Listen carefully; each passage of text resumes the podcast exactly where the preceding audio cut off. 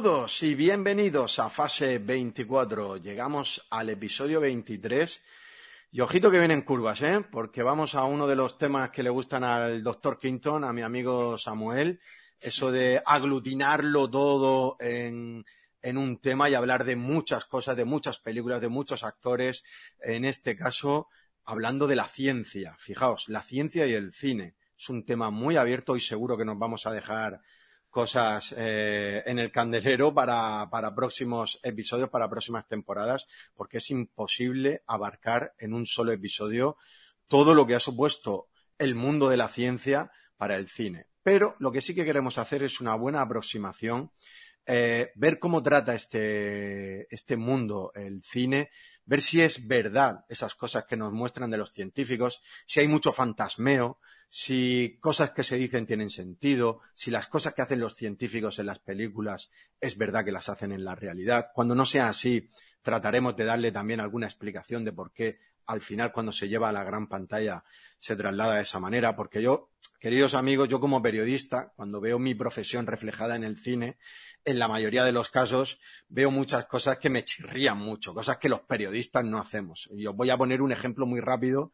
porque no me quiero enrollar en la introducción. Cuando vemos eh, que sale el típico eh, acusado de un juzgado y están ahí todas las cámaras esperándole y los fotógrafos alrededor se arremolinan y demás, que es lo que los periodistas solemos llamar un canutazo, ¿vale? Que es cuando le cogen las declaraciones al asalto a una persona. Vosotros fijaos, fijaos, y esto lo digo de verdad, en todos los extras que hacen sobre todo de fotógrafos y de cámaras, porque la mayoría ni siquiera están enfocando al lado al que tienen que enfocar, que es súper llamativo. Y los cámaras, muchos de ellos tampoco están apuntando con sus cámaras donde deben. Algunos están incluso eh, apuntando, no, no, digo en dirección contraria, pero casi. O sea, fijaos en esos pequeños detalles porque los periodistas cuando vemos esas cosas en el, en el cine nos llaman mucho la atención.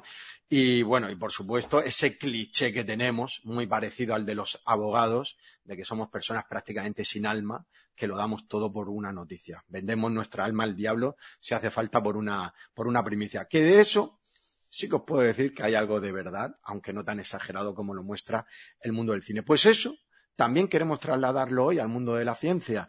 Y por eso hoy hemos traído un invitado muy especial, que es el que a lo mejor nos va a arrojar un poquito de luz en ese aspecto. Queremos hablar hoy de científicos y de ciencia en fase 24. El 24 es el número mágico del cine. A 24 fotogramas por segundo se crea la ilusión del movimiento en la gran pantalla. Las grandes historias y leyendas, los romances que nos conmueven, las historias de terror que no nos dejan dormir por la noche. Cruza el portal de la imaginación y viaja con nosotros por infinitas galaxias en las que la realidad y ficción se funden en un abrazo. Bienvenido a fase 24. Bien, tenemos un cable eléctrico industrial que va desde la cúpula de la torre por encima de la calle entre estas dos farolas. Mientras tanto, equipamos el vehículo del tiempo con este tubo y este gancho que pasan directamente al condensador de flujo.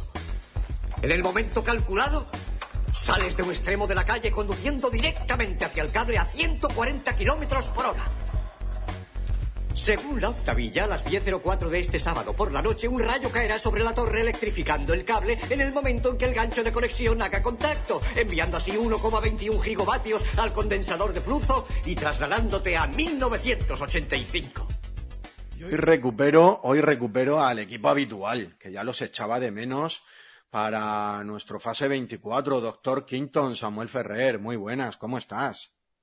Hola Javi, muy bien. Pues mira, eh, con ganas ya de, grabar este episodio, un tema que, como bien has dicho, pues eso, ¿no? me gusta a mí mezclar, hacer tema que, que, sea como muy transversal, ¿no? Que, que, vaya mucho eh, de forma horizontal y podamos hablar de muchas cosas, todas girando en un, en en un mismo tema, ¿no? Que creo que, que se presta a que, pues eso, ¿no? A que a los invitados que traigamos o nosotros mismos pues podamos sentirnos libres y, a la audiencia también le puede interesar, a los que nos escuchan, pues les puede interesar también, pues diferentes tipos de curiosidades de diferentes puntos de vista, ¿no? Porque al final, eh, si hacemos algo demasiado específico en un solo tema, pues eh, una que se complica todo porque tienes que ser hay, hay muchos otros podcasts que hacen eso entonces bueno eh, estaríamos quizás haciéndolo de forma a lo mejor demasiado eh, repetitiva. Y, por otro lado nos permite ser mucho más flexibles mucho más libres y, creo que puede ser más divertido eh, coger temas más transversales y aparte creo que nos, nos diferencia un poquito también de, de otros tipos de podcast, ¿no? Así que bueno, hoy tenemos un, un tema interesante, eh, sobre todo la parte de los científicos en el cine y tal, que hay mucho cliché, como bien has dicho, mucha, muchas cosas que son como, como prototipadas, ¿no? Salen como prototipos de científico y bueno, eh, puede ser, en algunos casos puede ser positivo y, guay para poder construir personajes, pero en otros pues eh, se caen en eso, ¿no? En, clichés y en, y en estándares. Bueno, vamos a ir viendo y, vemos eh, los diferentes tipos de científicos que podemos encontrar en, en, en el cine y tanto si están totalmente inventados, son personajes ficticios, como si están basados en, personas reales. O sea que ya veremos. Hay un poquito de todo. Así que nada, eh, muy contento de volver otra vez a, fase 24 a, grabar con vosotros. Y, nada, con ganas de empezar. Subimos al tren al Dr. Quinton. Siguiente, siguiente estación nos lleva hasta Saga Elks. Ismael Marín. Hola, muy buenas. ¿Cómo estás? Hola, muy buenas Javi y también a todos los componentes de fase 24. Eh, la verdad es que a mí siempre eh, estos temas me gustan, pero hoy especialmente eh, esa mezcla de la ciencia con la ficción me parece bastante interesante porque muchas veces te ayuda a entender, por ejemplo, en películas, ¿no? Como, como hablaremos más adelante, Interestelar o otro tipo de películas, ¿no? Que, que se basan un poco en la ciencia, siempre con esa parte de la ficción, ¿no? Porque siempre hay que ficcionar un poco las obras audiovisuales para que eh, sean más espectaculares o para darle más dramatismo a, ciertas escenas, a ciertas secuencias.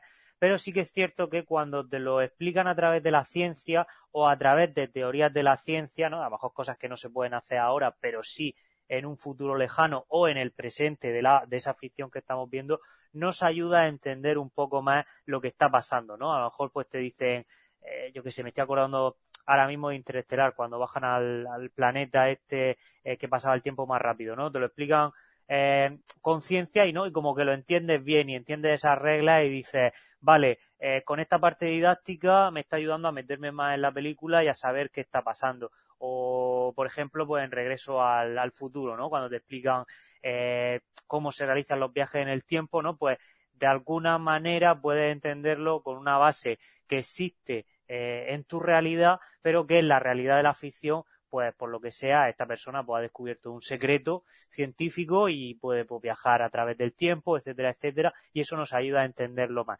Siempre eh, desde el punto de, ese de la ficción, que ahora analizaremos, ¿no? Porque hay siempre obras que, por un lado, puede ser que se acerquen más a esa ciencia eh, más verídica, ¿no? Y que esté mejor documentada, o obras pues, que se acerquen a una ciencia, pues, bueno, ya veremos, ¿no? Eh, en plan cómo lo explican o, cómo lo aplican.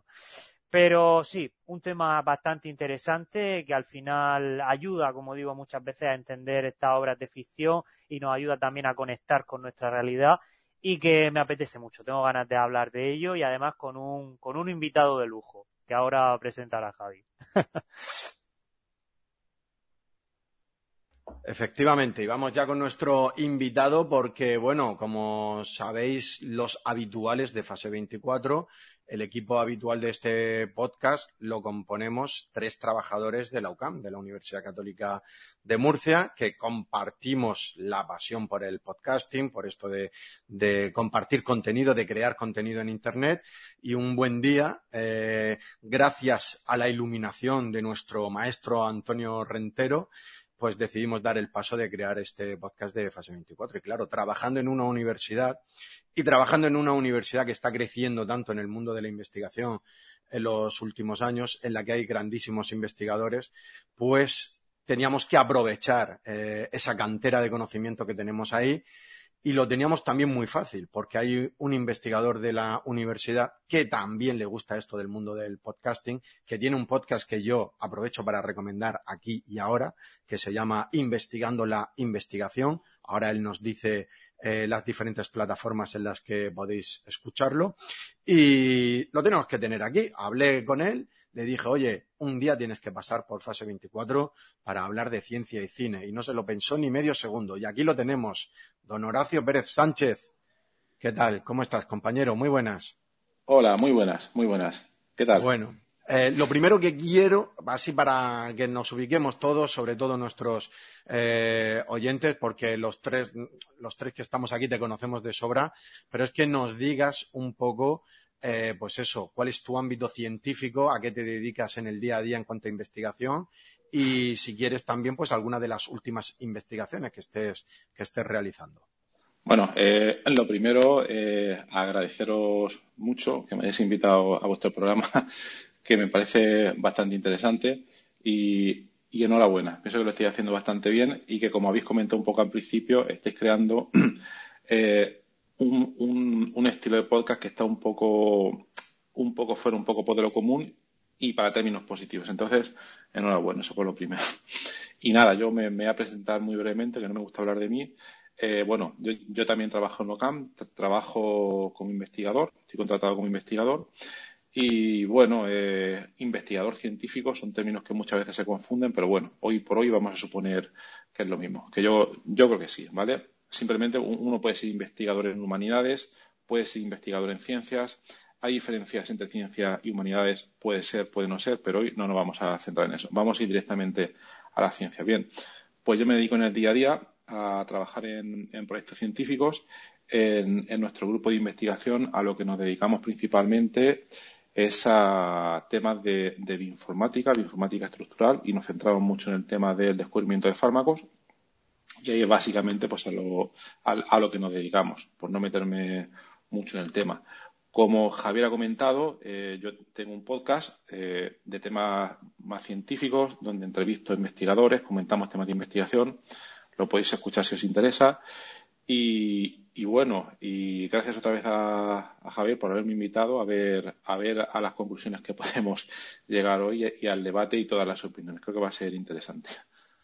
Muy bien, bienvenido y bien hallado a este fase 24. Arranca ya el tren, por lo que el debate está completamente abierto. Os recuerdo que aquí en la herramienta que usamos nosotros esto es un poco metapodcast, ¿vale? Eh, tenemos eso de levantar la manita, por si en algún momento surge un tema que queréis decir, pues ya sabéis, levantáis la manita y yo ya sé que, tengo que, daros paso.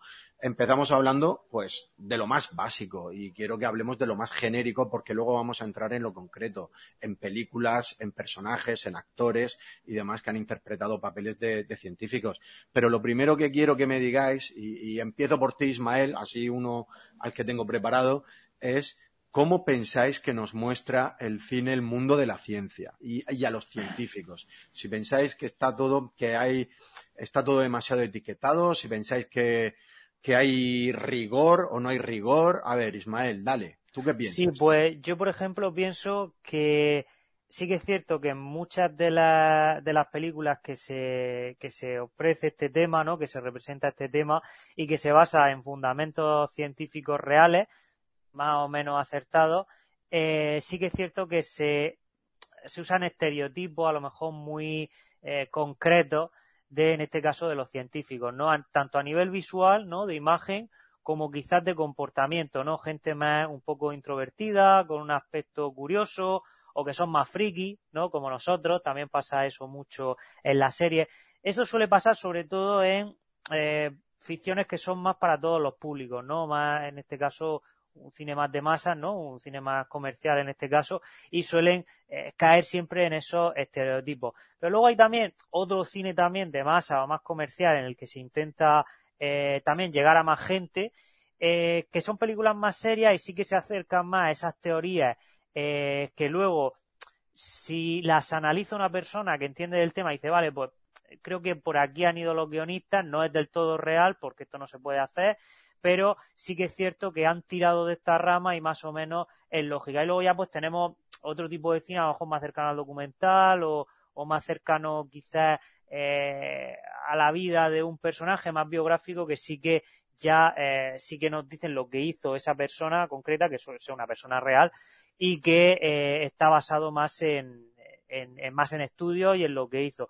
hay también películas sobre, que ahora veremos, sobre la vida de ciertos científicos que se centran quizás más en su vida amorosa o en su relación con otras personas, pero también está ahí la parte de la ciencia y está muy bien documentada, ¿no?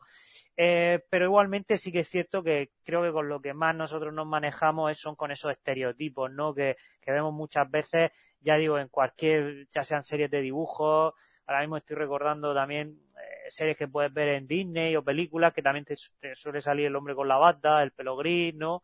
Eh, suele ser mucho ese estereotipo, ¿no? Que pasa lo mismo también con otros trabajos, ¿no? Eh, pasar también con el periodismo, eh, Javi, que no nos suelen poner de bueno a muchas veces en las películas, solo cuando estamos investigando algún crimen o algún caso o somos escritores de libros, entonces sí hay, si nos ponen bien. Pero bueno, que pasa mucho, es verdad que pasa mucho en la, en la ficción y bueno, ahora sí que se está intentando, sobre todo en, en esas nuevas corrientes, eh, que existan menos estereotipos, menos barreras, pero bueno, eso siempre seguirá ahí y al principio pues la etiqueta es algo que nos también ayuda al espectador muchas veces a identificar a los personajes, ¿no? Dice, el de la bata, pues listo. El de la cámara, el, el periodista, no sé qué, pues siempre, siempre se ponen ¿no? esas etiquetas que nos ayudan también al, espectador a diferenciar los personajes.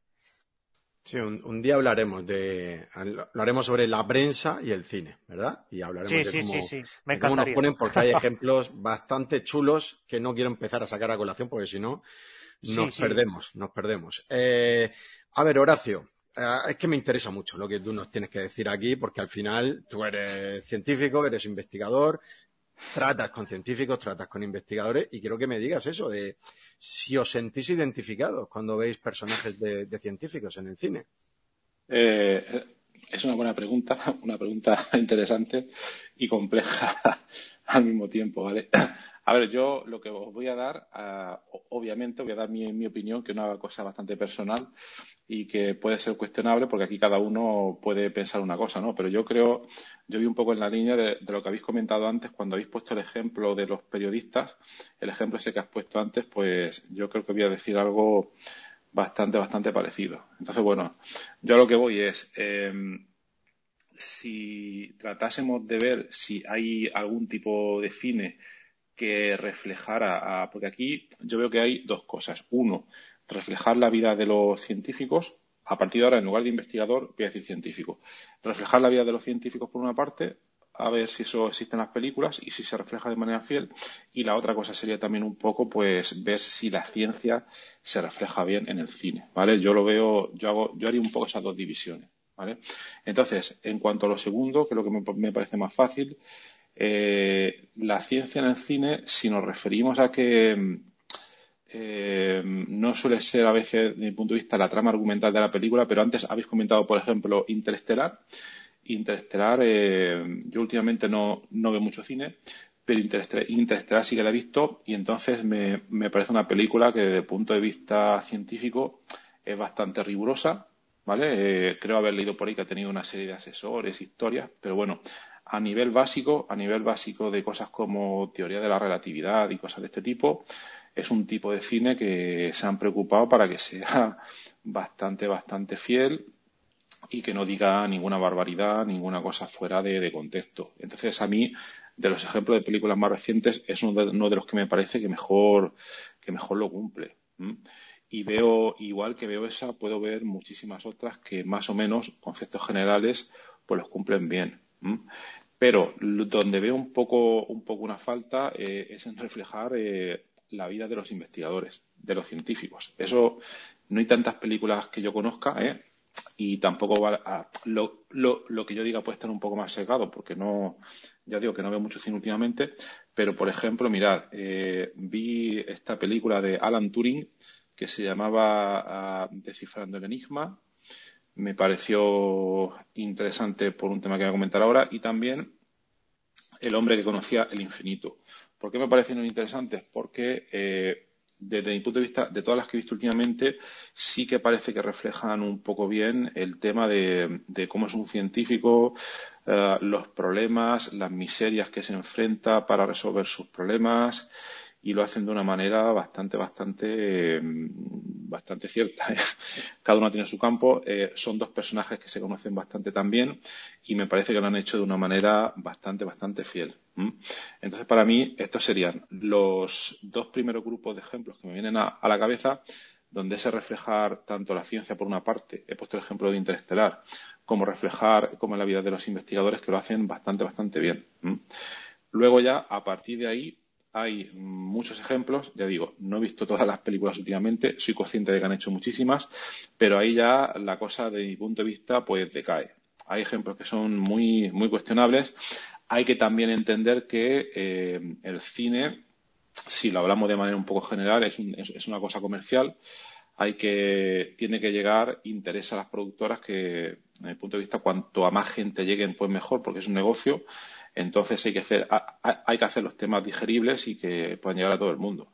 Entonces, aquí estamos hablando de, vida de científicos, pero si en lugar de científico ponemos periodista, a lo mejor al público no le interesa mucho ver demasiado cómo es la vida real de un periodista o un científico o cosas de este tipo, sino que le interesa mejor ver una historia que sea, que en esos 90 minutos que tú ves una película, pues una cosa digerible, que te pueda llegar, etcétera entonces ahí veo cosas mm, que, que, por lo que he visto se mm, adaptan un poco demasiado para que sea un material digerible. Por ejemplo, está esta película que no me acuerdo cómo se llamaba, pero era de John Nash, eh, fue premio Nobel por la teoría de juegos. No recuerdo muy bien. Una mente maravillosa. Correcto, eso es, una mente maravillosa, que no sé si es del 2004, 2002, 2003. 2001, 2001. 2001, exactamente. Pues una película buena, intentaban reflejar, e, es un blockbuster también, lo, fue en su época, pero hay algunas licencias que se toman un poco para reflejar la vida que, mm, bueno, claro, lo veo ya un poco de medio compromiso entre, entre intentar reflejar la vida de este señor, que era un, crack básicamente, e intentar hacer algo que llegue a todo el mundo. Entonces, eh, yo así luego comentaremos los ejemplos pues, pues un poco más en detalle, pero yo vería eh, cine de calidad desde el punto de vista científico que trata de reflejar un poco la ciencia. Y para mí un ejemplo paradigmático sería, por ejemplo, la película Interestelar, que es así de las recientes las que, las que recuerdo. También podemos hablar del, del marciano, de, de Matt Damon, también muy, muy bien reflejada, muy reflejada, pero luego en cuanto a la vida de, de, los científicos, pues ahí la cosa yo creo que, que coge un poco desde mi punto de vista también porque eh, es muy difícil también eh, reflejarlo en una película y la gente quiere ver cosas que, pues, que le entretengan, ¿no? Entonces yo de momento pues eso es lo que, por lo que vería. Al intento de, de reflejar todo este mundo. Perfecto, perfecto. Como introducción está perfecto. Luego ya, como bien dices, entraremos un poquito más en detalle. Doctor Quinton, Samuel Ferrer, a ver, ¿qué me cuentas de cómo ves tú la ciencia en el mundo del cine? Eh, es que tanto Ismael como Horacio lo han, resumido bastante, bastante bien y yo la verdad es que mi, mi punto de vista con respecto a la ciencia en el cine va muy en la línea de lo que, han dicho mis compañeros. Pero sí que es cierto que, que yo no soy, al no ser científico, quizás tengo una visión un poco más de la masa, ¿no? Al final, eh, no suelo percibir tanto eh, tan en detalle si un si el científico está bien reflejado o no está bien reflejado. A nada que tenga cierta coherencia eh, me lo suelo lo suelo dar por bueno no tiene que ser algo bastante bastante raro bastante grave para que no lo para que no lo, no lo detecte. Pero sí que es cierto que obviamente eh, Interestelar se ve que es una película que tiene una base científica bastante sólida y se, y se percibe, y eso es positivo. Eh, las que están basadas en, en, en, la vida real, pues siempre tienes la sensación de que nunca sabes dónde empieza la, la ficción y acaba la, la realidad.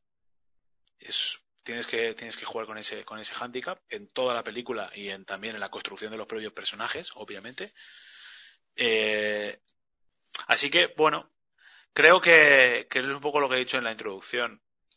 Hay mucho cliché, sobre todo en la parte, en la parte más, más eh, común, de en un cine más, más palomitero, un cine más para todos los públicos. Ahí sí que se tira mucho de cliché y mucho de, estereotipos. Pero bueno, eh, por norma general, yo no suelo detectar eh, grandes eh, fallos a nivel científico lo que es el usuario, entendiendo lo que pueden ver un usuario medio, que en este caso yo me considero un usuario medio eh, cuando, cuando veo películas de esta índole, que, que son temas que, que obviamente no controlo y que, y que más bien te dejas llevar porque entiendes que pues, la persona que ha hecho la película pues habrá hecho los guionistas y tal pues habrán hecho su parte de investigación y que bueno sí que es cierto que si hay algún tema que me suele interesar más o, me suelo quedar o me suele llamar la atención y tal pues pues luego lees un poco más acaba la película y, dices mira voy a investigar esto porque me ha llamado la atención entonces ya dices ah pues mira aquí se han columpiado un poquito o aquí pero bueno tiene que ser algo que sea como muy que me chirríe como de poco no lo que es eh, cómo tratan la ciencia o cómo tratan los sí la ciencia en general al, en el cine y cómo intentan explicarlo, porque al final tenemos que entender eso, ¿no? Que la mayoría de las películas eh, tienen que tienen que hacérselo entender a, al, usuario medio. Ayer estaba, y esto me recuerda un poco una una serie que está que, que he estado viendo en, en Netflix sobre una serie alemana que están haciendo, que han hecho. Bueno, la recomiendo porque es como, como poco interesante, ¿no?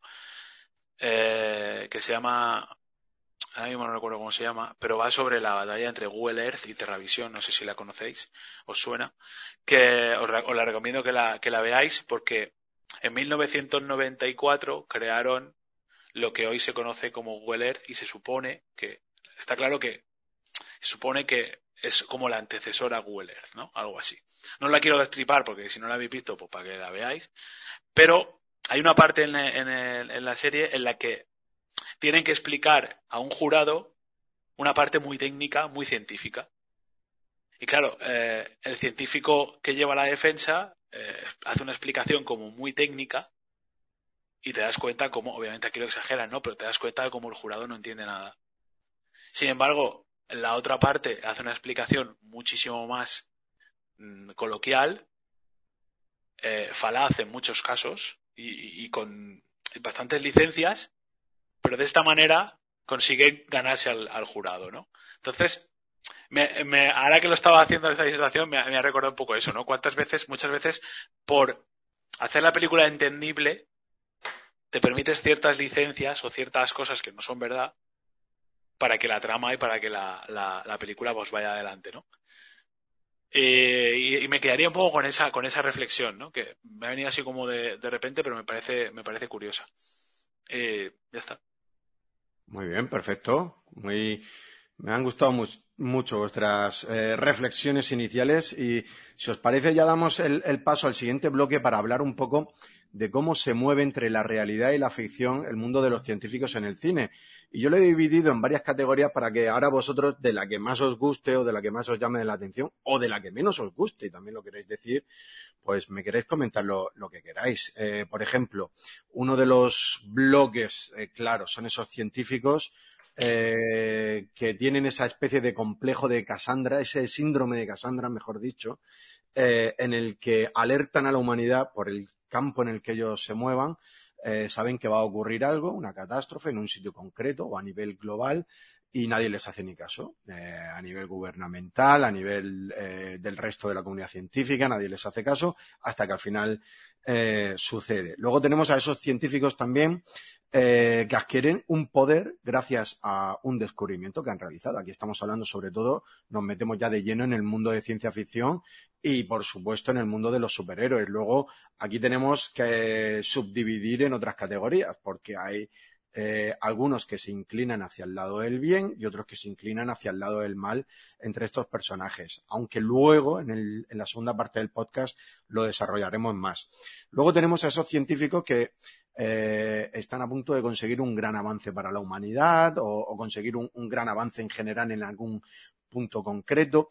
Aquí también suele surgir el tema, que aquí a lo mejor Horacio también nos lo puede decir, el, famoso tema de la financiación, de que estás ahí a punto de conseguir ese objetivo científico y de repente, como no has ido consiguiendo avances o no has dado resultados a tus jefes, te cortan el grifo, lo cual te lleva a hacer eh, cosas a lo mejor para intentar acelerar esos resultados, cosas poco éticas. Aquí podemos entrar también en esos debates morales que seguramente en el mundo de la investigación estarán a la orden del día. Eh, y muchas veces en las películas, aquí sí que estamos hablando de dramatizaciones, se dan esas circunstancias, se saltan esos límites legales, se hacen ensayos a lo mejor, estoy pensando ahora eh, en esas precuelas de, eh, del planeta de los simios en las que se saltan pasos para empezar a experimentar en, humanos y al principio parece que todo va bien, que ha, hecho bien ese científico saltándose, saltándose todos esos límites, pero luego siempre van a llegar inevitablemente las consecuencias. Y luego tenemos también otra categoría, hay seguramente muchas más, pero estas son las que más o menos hemos abordado aquí, esos científicos a los que meten en misiones prácticamente suicidas para intentar salvar a la, a la humanidad. O, o, yo estoy pensando también en esos científicos que forman parte de algún equipo normalmente rodeados de soldados que suelen tratar al científico como un empollón o como un lastre, incluso en algunos casos, eh, pero siempre tienen que estar ahí metidos porque hace falta esa parte de cerebro, esa parte científica para solucionar el problema que han ido a, resolver. A ver, de todos estos, este tipo de científicos, no sé si, si vosotros estáis pensando en otra categoría o si me queréis desarrollar alguno más. Ismael, adelante, ¿qué me cuentas? Pues yo, cuando estaba leyendo los nombres, me ha venido, de hecho, una, una película a la mente que, bueno, Sí que es cierto que ya nos vamos a, géneros un poco más extraños, pero es ese de la, de la ciencia sin control, ¿no? El, eh, me, está viniendo a la mente la película, no sé si la habéis visto, es un clásico de, bueno, podemos decirlo del terror o, del cine así un poco más eh, bizarro, ¿no? Que se llama Reanimator, que habla de, de un científico, bueno, en este caso es un, médico, ¿no? Que está experimentando con tejido humano y, digamos que a través de estos experimentos como que se le va un poco la cabeza y acaba reanimando cadáveres y todo eso. Eh, la película en, sí va más enfocada, ya digo, al género del terror, pero también tiene como una fuerte crítica, salió en 1985 y hace una, una fuerte crítica a lo que sería la ciencia fuera de control o fuera de ética, eh, que además la verdad está, está bastante bien, ¿no? Ese, sí que es cierto que ya digo, la película se centra más en otros aspectos, pero eh, digamos que la crítica se hace en esa época concreta a eso, ¿no? Al, quizá al avance de la ciencia que va tan rápido que no, que no se complementa con otros aspectos no más éticos o más de, de, un control, ¿no? Como pasa también, por ejemplo, eh, cuando llegó el Internet, ¿no? A nuestra sociedad, ¿no? Que era una herramienta que no se había testeado, que había llegado a nosotros y que, y que de repente pues generaba muchas dudas y que incluso a día de hoy pues hay gente que no entiende exactamente cómo funciona y, y, no sabe que hay ciertas reglas o ciertas cosas eh, dentro de la red, ¿no? Que, te, que, no tienen un control, ¿no? Y que mucha gente se lo cree, etcétera, etcétera. Eh, luego también, bueno, tenemos el caso de, eh, de científicos que hacen un descubrimiento para salvar a la humanidad. Esto, por ejemplo, ahora mismo se está viendo mucho en, eh, en el cine de superhéroes, ¿no? En Marvel tenemos varios, de, Tony Stark, tenemos también a Hulk, etcétera, etcétera, que quizás es también como la visión em, de, ese, personaje científico, ¿no? También un poco estereotipado, eh, que utiliza la ciencia para eh, abarcar el bien. Luego también tenemos los científicos, como has comentado, que, embarcan una misión suicida para salvar la humanidad, ¿no? Que hay muchas películas de, de este estilo, ¿no? De, de, sacrificio que para ayudar a una causa mayor. Y luego, bueno, también estarían las biográficas, como hemos dicho, eh, que se centran más quizás en otros aspectos de la vida, eh, no quizás tanto en la ciencia, como decía, decía Horacio, pero que, bueno, yo precisamente a mí la, muchas de estas películas, ¿no? Las que más me llaman la atención son e-, esas en las que la ciencia se va un poco de control y que, y que suponen, plantean como una situación extraña que al final no deja de ser una crítica de la realidad, mezclándolo con ciertas cosas que sí son, que sí están pasando en el mundo para conectarnos con, con esa obra de ficción, pero que al mismo tiempo pues te da te da esa sensación de no saber hacia, hacia dónde avanza, ¿no? Yo en esas cosas me, me gusta mucho ese, ese, tipo de género más enfocado al terror o a, o a lo, incluso al terror psicológico, ¿no? Que pueden ser dos variantes, vaya la redundancia, ¿no? Pero que son dos variantes de, del cine y que a veces eh, estos doctores, pues a través de cosas que, que conectan con nuestra realidad, pues nos dan miedo o, estos científicos nos dan miedo, nos asustan o, o nos ofrecen situaciones eh, bastante extrañas, ¿no? Y bueno, yo en principio, la verdad, eh, creo que se cubren todas esas descripciones de, de, los tipos de científicos, tanto que existen dentro de la realidad como dentro de la ficción, y, y creo que es bastante interesante. No te has dejado ninguno, Javi, has hecho bien los deberes, creo. Y no sé, y no sé qué, qué opinarán el resto, pero vamos, yo quería dar un poco mi visión sobre, sobre el papel. Hemos hablado antes sobre, sobre cómo, cómo tienen ese papel los científicos, ¿no? Cómo se ven dentro de la sociedad, pero bueno, yo me gustan también esos, esos científicos malos, ¿no? Que hay dentro de, del cine, pero que al mismo tiempo también conectan de alguna forma con, con esa realidad, ¿no? Y que se ayudas con una teoría a, explicar una situación, como digo, terrorífica o inverosímil o, o algo así. Bueno, categorías se pueden hacer muchas. De hecho, ya para este podcast hemos hecho algunas. Por un lado, categorías de, los propios científicos y luego, que es en lo que vamos a entrar en la segunda parte del podcast, en categorías de, de películas que también eh, se relacionan mucho con lo que estamos hablando ahora. Eh, querido Horacio, yo no sé, de la, cuando he estado hablando de esos de esas diferentes categorías de científicos que nos muestra el cine. No sé si tú has pensado en alguna más o si te quieres detener en alguno de los que hemos comentado o qué es, sí, qué sí. es lo que te ha llamado la atención. Dime. Sí, sí, sí. Yo también estoy de acuerdo que, que ha hecho muy bien los deberes ahí. Una clasificación bastante buena. Y, y bueno, yo quería añadir un, un, comentario que habéis hecho antes que, que me parece bastante importante. Eh, es el siguiente. Eh, a ver, eh, mm, eh, yo creo que eh, el cine también debe, transmitir, debe servir un poco para transmitir una serie de ideas a un público general, aunque a veces eh, las ideas científicas no estén estrictamente tratadas, no sean todo lo exactas que un científico investigador quisiera. Es decir, a mí eh, me gusta ver alguna película que sea lo más exacta posible, etcétera, pero es difícil y eh, por lo que estáis comentando también, casi que prefiero que si se está tratando de enviar un mensaje a, a todo el público, por ejemplo, antes habéis comentado la película esta de Poder Reanimator, que es del 85, tal. Dice, vale, eh, el mensaje es la experimentación, la reanimación, que bueno, es algo que no se ha conseguido todavía, aunque está el Elon Musk por ahí haciendo cosas, pero bueno, tal. Pero sí, a mí, eh, por una parte, aunque a veces se distorsione un poco tanto la ciencia como la imagen de los científicos, este tipo de películas que están, eh, que yo entiendo, ¿eh? que yo entiendo que están tratando de enviar un mensaje a todo el mundo diciendo, ojo, cuidado con esto, ¿eh? que esto puede ser peligroso. ¿Por qué lo hacen? Ya sea por ganar dinero, público, lo que sea, pero mira, por ejemplo, está, que creo que lo comentaremos luego, las películas como Gataka, sí, que tratan sí. un poco el tema este de, bueno, que, que lo comentaremos luego.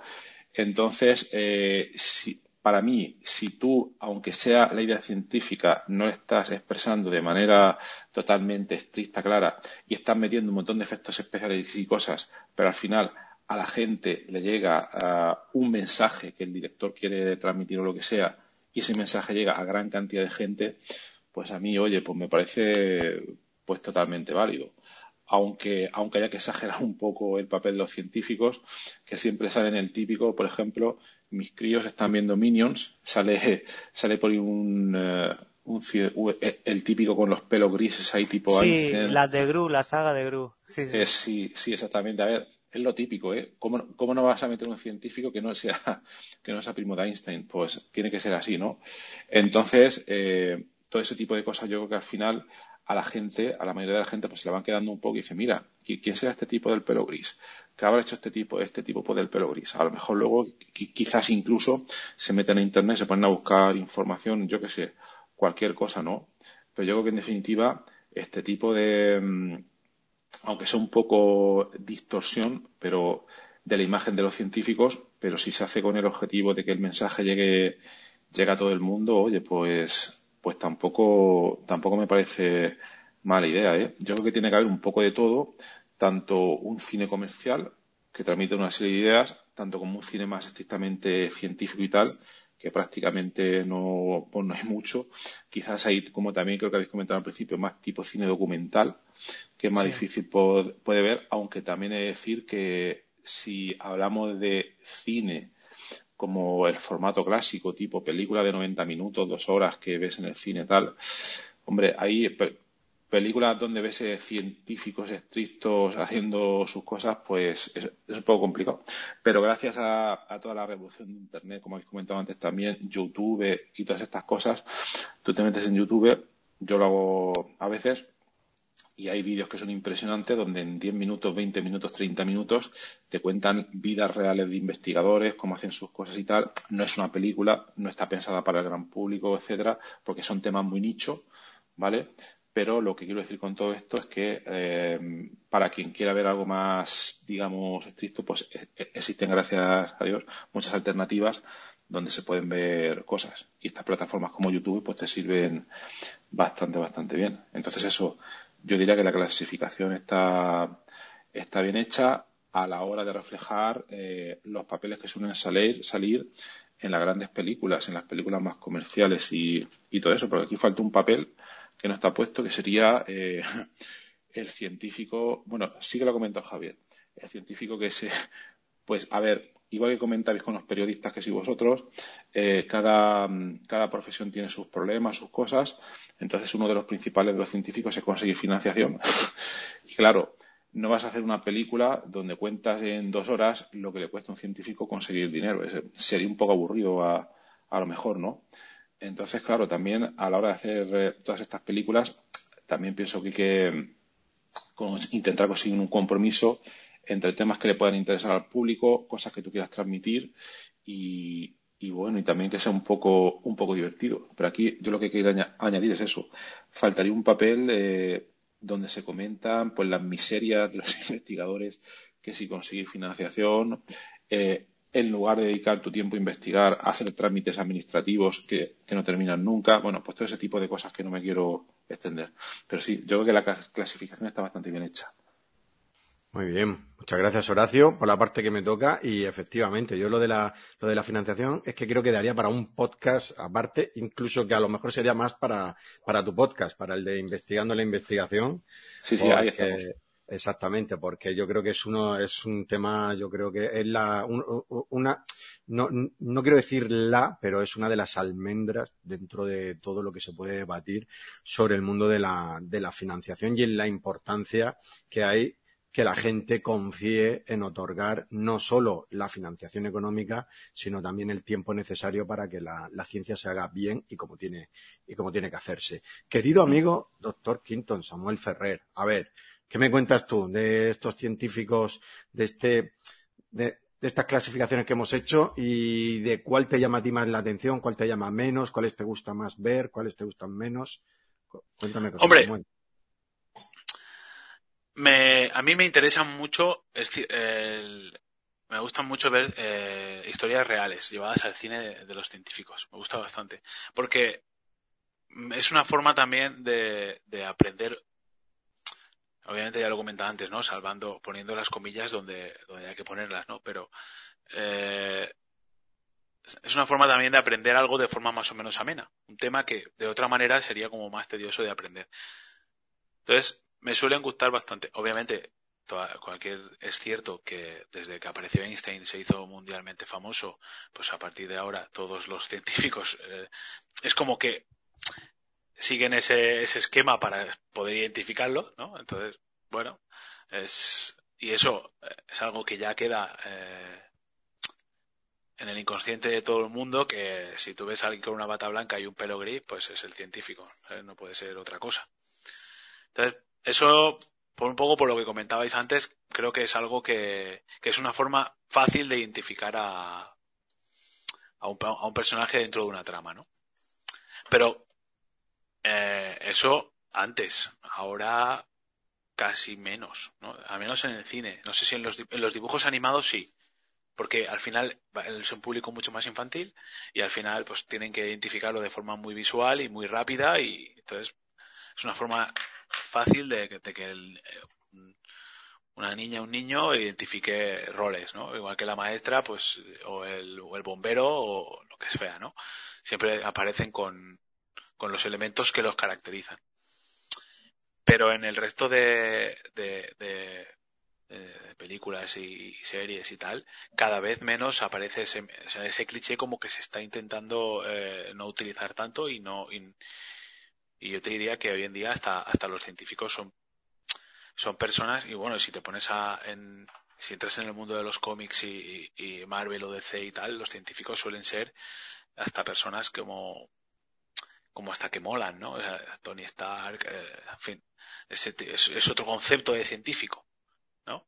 Es como que se está intentando dar otra otra imagen, ¿no? Bueno, a mí me gusta mucho el y me ha gustado siempre de de, sobre todo de, Marvel y tal cómo han tratado a, la figura del científico que le dan categoría de superhéroe y cómo la ciencia eh, le ayuda al, al superhéroe, ¿no? Como una cosa que en teoría es para frikis o para gente rarita, en clase sobre todo, eh, el, el, que le gusta, el, como el empollón o tal, como es que es, como que es el apartado, ¿no? Es el, bueno, este es el que, el, el rarito.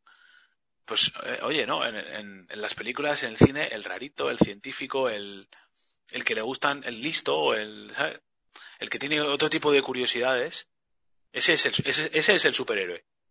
A mí eso siempre me ha gustado y siempre me ha llamado la atención y creo que ha sido eh, una de las cosas que, más me, gustan de, por ejemplo, de Marvel, que lo utiliza bastante, ¿no? De hecho, te diría que casi todos los, superhéroes, así de peso de la, de la franquicia, eh, o son científicos o, sí, o son, genios directamente, o son, o son científicos muy buenos, ¿no? tienen una capacidad intelectual bastante, bastante elevada y normalmente suelen estar relacionados con temas científicos, porque podrían tener una capacidad intelectual bastante elevada y dedicarse a otras cosas, ¿vale? Pero, por ejemplo, hasta Spider-Man, que es fotógrafo y que podríamos pensar que, se, que está relacionado más con el periodismo, tal, tal, el tío es un lumbrerita científico y es muy listo. O, no sé, te podría decir, te podría decir varios, Bruce Banner, eh, Tony Stark, no sé. Entonces, el, el, el prototipo de científico está como cambiando o, se está intentando cambiar hacia, hacia, otro, hacia otro concepto porque realmente creo que eh, la ciencia tiene un valor incalculable y, muy, muy, muy importante para la sociedad, para el desarrollo humano, para el desarrollo tecnológico, para el avance y el progreso. Y tenemos que, y es una forma también de, educar a, las nuevas generaciones en la importancia del, en la importancia de, de, de, de, no, de no discriminar a las personas que, que le tengan interés y pasión por este tipo de, de conocimiento o por este tipo de, de aprendizaje, ¿no? Eh, digo en edades tempranas, para que luego se puedan desarrollar, porque joder, es que hacen falta, hacen falta científicos y hace falta investigación y allá entramos en el melón. Entonces, bueno, eh, me quedo con eso, ¿no? Me quedo con que el cliché es simplemente para, para identificar rápido, pero que está cambiando y que se le está dando un, peso muy importante a la figura del científico en, en el cine, ¿no? Al menos en los, en los últimos tiempos, en las películas así como más palomiteras o más espectaculares, ¿no?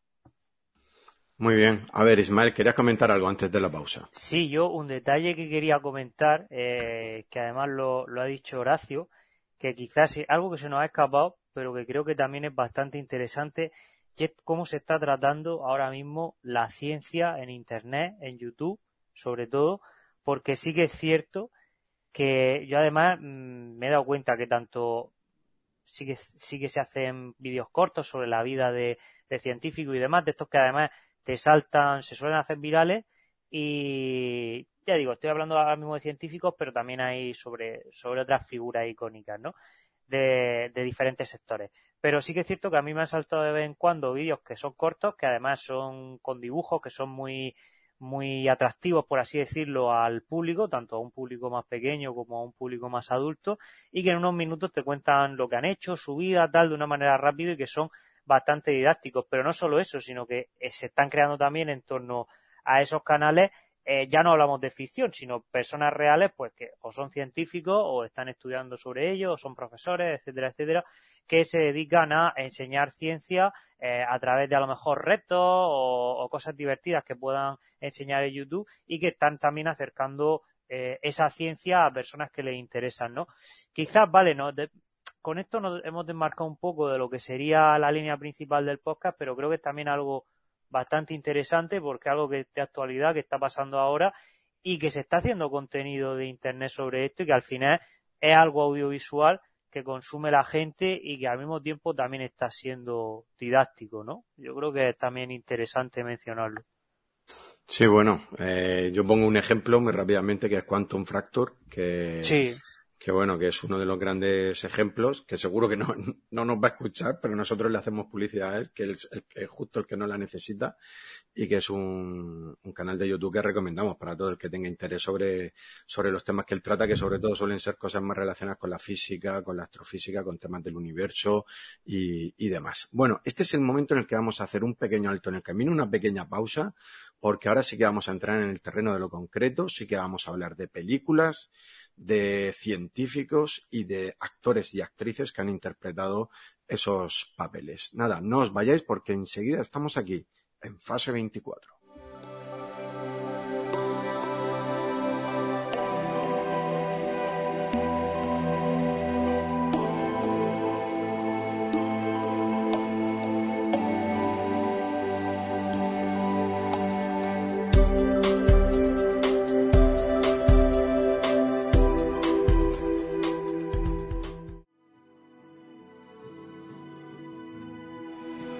Los principios de la civilización, la gente siempre ha ansiado entender el orden subyacente del mundo.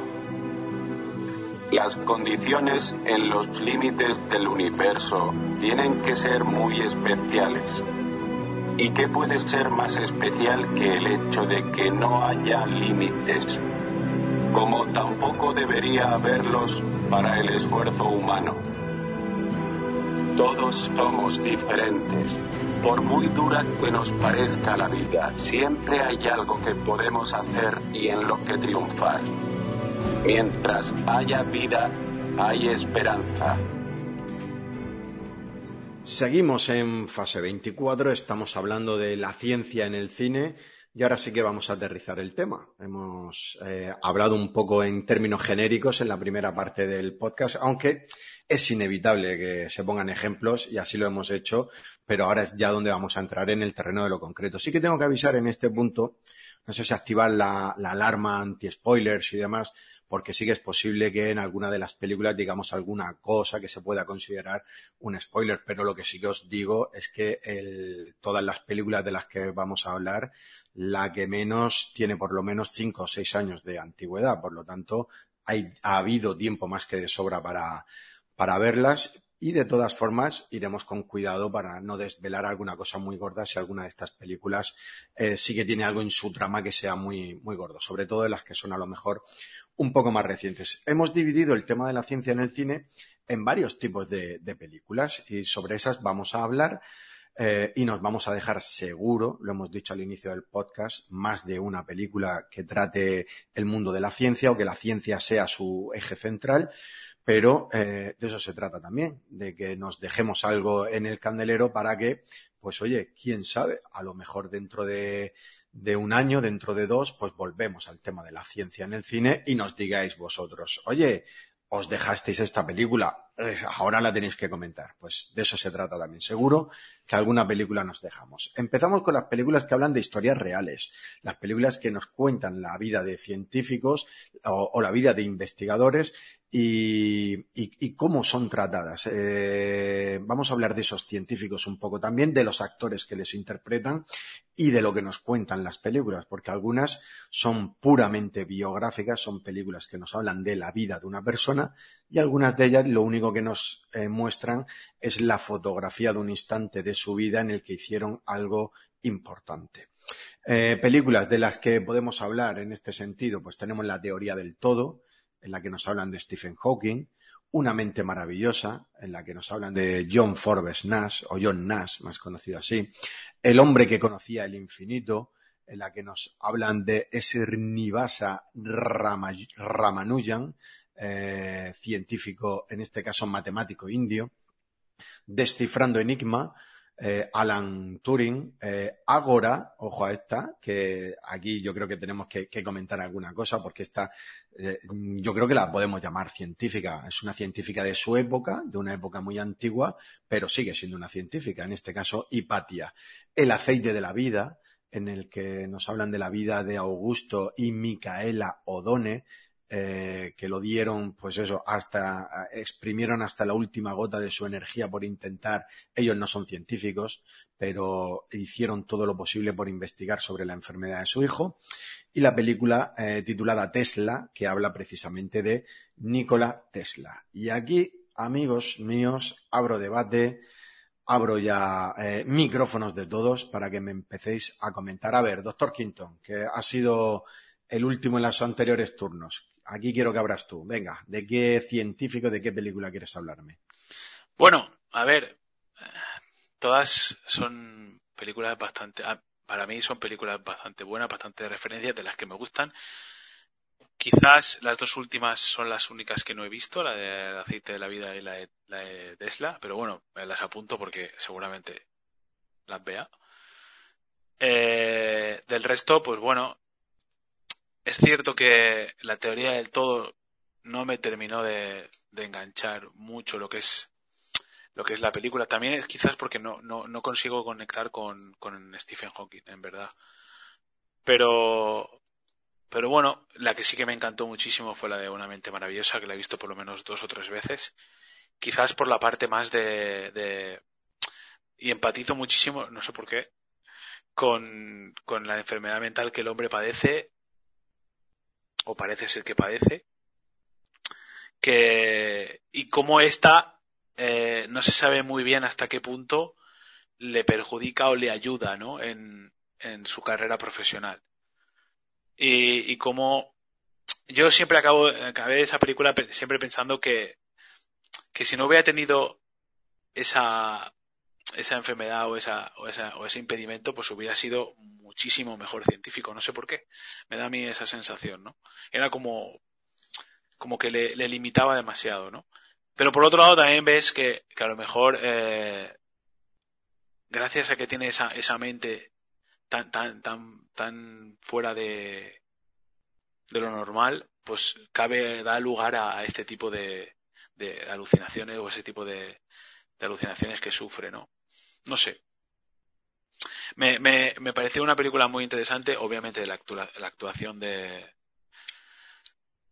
de Russell Crowe, pues obviamente está, es fantástica y está muy bien y, bueno, eh, antes en el pre-podcast lo estábamos comentando, ¿no, Javi y yo, que por qué no, que no se llevó el, el Oscar, pero bueno, por otras razones, que, pero que es que es una actuación prácticamente mm, de Oscar. Básicamente porque le dieron el Oscar el año anterior por Gladiator y no parecía muy probable que dos años seguidos le dieran a un actor como Russell Crowe eh, el Oscar, aunque en este caso, eh, si vemos las dos actuaciones y las enfrentamos, lo merece más por Una mente maravillosa que por, que por Gladiator, pero la realidad es que en el año 2000 se lo dieron por, por Gladiator.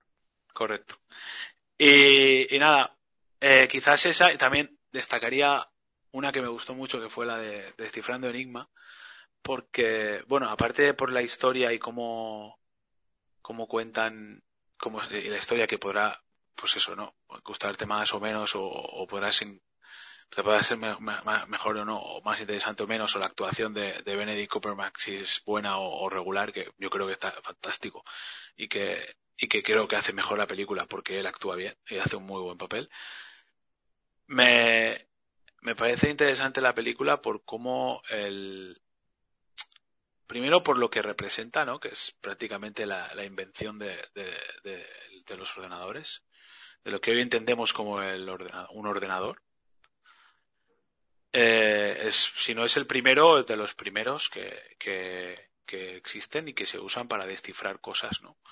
Y, para hacer eh, cálculos más allá de lo que la mente humana puede hacer y bueno, aquí como curiosidad, eh, no sé hasta qué punto esto es una leyenda urbana o es, o es real o no es real, pero eh, la compañía de la manzanita que todo el mundo conoce, o yo creo que casi todo el mundo conoce, en parte eh, hay historias que dicen que viene de, de esta de este personaje, ¿no? De Alan Turing, porque bueno, él eh, se al final de la, de la película se bueno, al final de, de- de su vida también, pues caía en una, en una profunda depresión porque, bueno, tuvo una serie de, de circunstancias en la vida que le, que le hicieron ser un hombre bastante, bastante desgraciado en ese sentido, ¿no? Y, no, y acabó, acabó por, por, por suicidarse y, y parece ser que se, se envenenó con una manzana.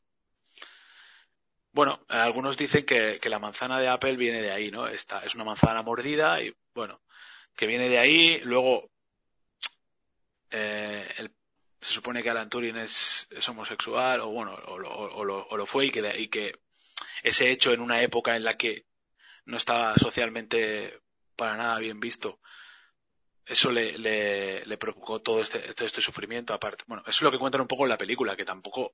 Esta es la parte en la que dejas un poco en las comillas, que no sabes a, cierta, a ciencia cierta si es verdad o no, pero...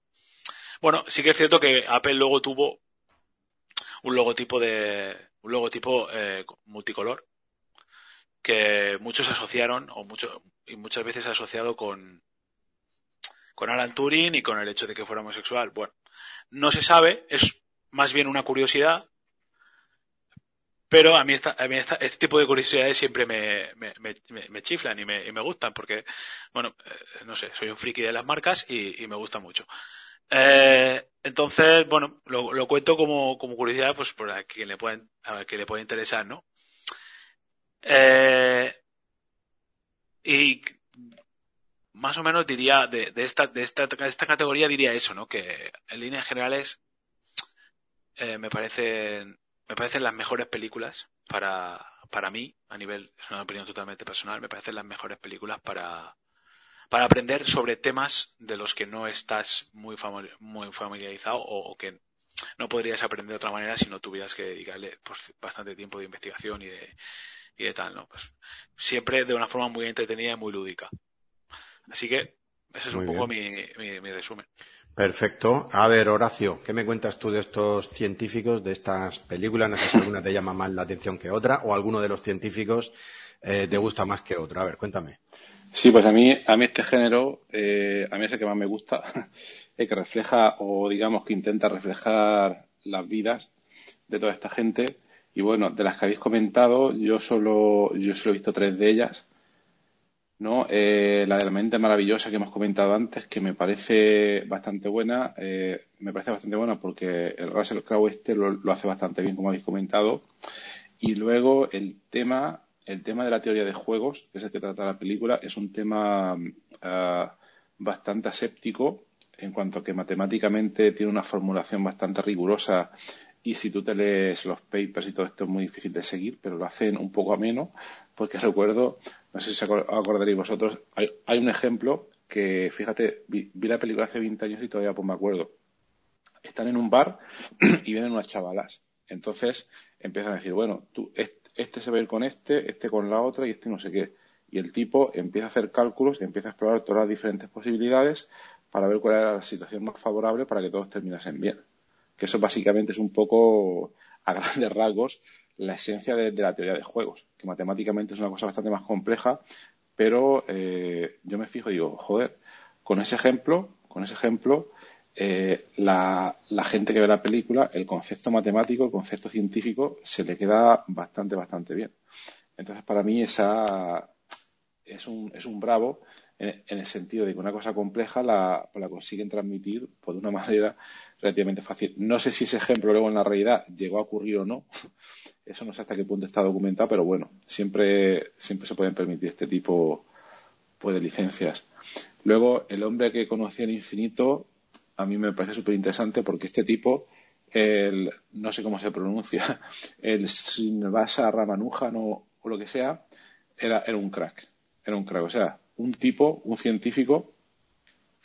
Eh, yo durante los estudios, pues algo, algo hemos estudiado sobre él y un tipo fuera de serie. Es un tipo fuera de serie. Desarrollaba matemáticas sin haber estudiado matemáticas, ¿vale? No es como vas a la universidad, aprendes álgebra, cálculo diferencial y cosas, este tipo, por, intuición pura, desarrollaba fórmulas súper complejas y tal, un crack. Y entonces es algo que es muy difícil de reflejar en este tipo de películas, pero yo creo que en el intento de intentar transmitir su genialidad, pues creo que lo consiguen.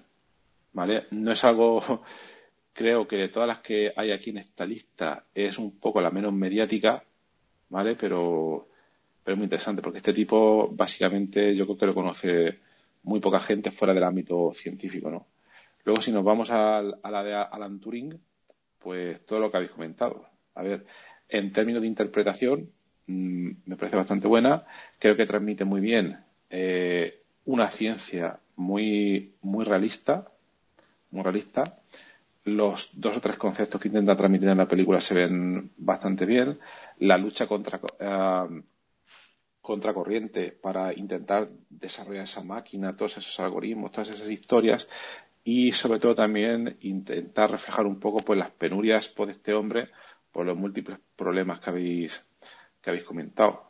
Entonces, a mí estas tres películas pues, pues, pues, me parecen bastante interesantes porque reflejan tanto el plano técnico o científico como lo queráis llamar y luego muy importante también pues, pues cómo era esta gente. Entonces te llevas una, una imagen bastante buena. El resto de películas no las he visto, me las apunto, sobre todo la, de Tesla, que es que también me pasa que cuando veo un título de este tipo me da miedo porque no sé, no sé lo que voy a encontrar, ¿no? Porque Tesla, Tesla es un crack, ¿eh? no el Tesla de Elon Musk, sino hmm. este, este señor de hace 100 años y, y, me da miedo, pero voy a intentar verla.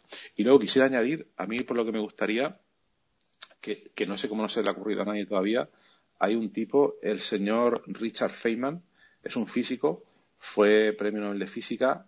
Eh, en cuanto a los físicos de los últimos 50 años, es de los más cracks. Es de los más cracks por todas las teorías que desarrolló, todas las cosas que investigó y todo eso, por una parte, y luego porque como persona era un, fuera de serie. Eh, o sea, el tipo, eh, ya te digo, hay un libro muy bueno un libro auto, eh, bueno, lo escribió otra persona, un libro biográfico que se llama Está usted bromeando, señor Feynman, y te cuento un poco su vida. Y bueno, por resumir, porque os hagáis una idea, el tipo era un cerebro y entonces encontraba la inspiración en los sitios eh, más, más fuera de lo común. Por ejemplo, eh, un día estaba en, un, en una hamburguesería y estaba viendo cómo, cómo alguien giraba una especie de, de flandanone, hmm. no, de, de flandul, en torno a un plato y tal, y al observarlo se quedó súper anonadado y a partir de eso, a partir de ahí desarrolló una teoría matemática súper compleja que es la que eh, rige hoy la teoría de cuerdas, que es básicamente lo que rige física nuclear, bombas atómicas e historias de este tipo, fíjate, al haber observado un, un flan, ¿no? Esa es una cosa. Y luego este tipo era, era muy curioso porque le gustaba mucho ir a, a los burdeles, a los bares de. Entonces iba para allá y mientras estaba observando por lo que se observa allí, el tipo tomaba sus notas y hacía sus ecuaciones y se le ocurrían las mejores ideas. Y luego, por último, hacía escapadas, se iba, se iba a Brasil y tocaba en orquesta esta de batucada y ahí se le ocurrían las mejores ideas. O sea, no entiendo todavía cómo, cómo a nadie no, no se le ocurrió filmar esta película. Pero bueno, a mí, eh, por resumir este género, para mí al, menos es el más interesante y hay cosas bastante, bastante interesantes en cuanto a historias reales. Y se me olvidaba añadir uno. Eh, en cuanto a reales, bueno, aquí a mí me interesan mucho las películas o cosas que transmiten un poco la vida de los, investigadores. Hay eh, dos películas que, además de reflejar la vida real de los investigadores, no se centran ya en una persona específica como todas estas que habéis comentado, pero reflejan muy bien las penurias, los inventos, historias, y, al mismo tiempo lo hacen con humor, con un humor muy, muy bueno. Y es difícil, ¿eh? eso es difícil hacerlo ya. Y están basados en un cómic eh, americano que se llama PhD Comics, eh, cómics de doctorado o algo así. Es un cómic que tuvo, tuvo una tira cómica semanal, creo que era, en Internet desde, no sé, 2000 no, 1998 hasta 2010 o, algo así. Y era muy buena porque, claro, eh, reflejaba muy bien todo este campo de los eh, doctorandos, las universidades, en, términos de investigación, e hicieron dos películas en clave de humor, pero que para mí que estoy metido en esto, pues reflejan muy bien las situaciones típicas que te puedes encontrar. Es como, para que os hagáis una idea, es como un, Big Bang Theory, esa serie, eh, pero como que un poco más, más, más real, ¿vale? Y refleja muy bien las situaciones, la búsqueda de, financiación, el que envíes un paper, una publicación te lo rechazan, todo este tipo de cosas, las competiciones entre grupos de investigación. Entonces, eh, luego os puedo pasar el enlace y os lo recomiendo muchísimo. Nada, y ese era mi punto de, vista. Muy bien, perfecto. Bastante completo y yo creo que bastante didáctico. Yo creo que te lo, te lo agradecemos mucho porque nos ayuda también a, a ver desde tu perspectiva cómo ves cómo se hacen esas películas de, científicos. Creo que le toca a, mi amigo Ismael. Sí, sí. Comente un poquito sobre, pues sobre este tipo de películas. De, las que habéis mencionado y tal, bueno, vi en su momento vi la teoría del todo en el cine, que me gustó bastante, pero sí que es cierto que se centra más quizás en la vida de, Stephen Hawking. Y una de las de que han mencionado también, que, que en su momento eh, me llamó bastante la atención, tuvo además muy buena promoción en medio y demás, fue la de Ágora, eh, en este caso el personaje de Hipatia, de la película de Alejandro Amenábar, eh, y que la verdad me, gustó bastante, ¿no? Por lo que contaba la película, ¿no? Porque sobre todo la, la protagonista sobre todo hablaba de, de matemáticas, del sistema eh, tolemaico y demás. Eh, y bueno, sí que es cierto que también se centra en su vida, ¿no? como dentro de, la época en la que vive ella, los problemas a los que se, se enfrenta, ¿no? Una mujer que hace, que, que se encarga en este caso de, de, algo que es más de hombres, ¿no? Sobre todo por el trágico final que tiene la protagonista, pero que es también una película bastante interesante que habla sobre descubrimientos matemáticos eh, y científicos y que, bueno, mm, que como he comentado, pues sabemos cómo termina, sabemos el final del personaje, pero que creo que también eh, tiene también una, una, fuerte crítica hacia eso y que, y que da, visibiliza, ¿no? La imagen de, de esta mujer, pues que, que quizás no se conocía, pero que, que la película, la verdad, pues, eh, en este caso la, la actriz lo interpreta, la interpreta muy bien y, y que es bastante interesante, ¿no? Dentro de, se aleja quizás un poco de las más em,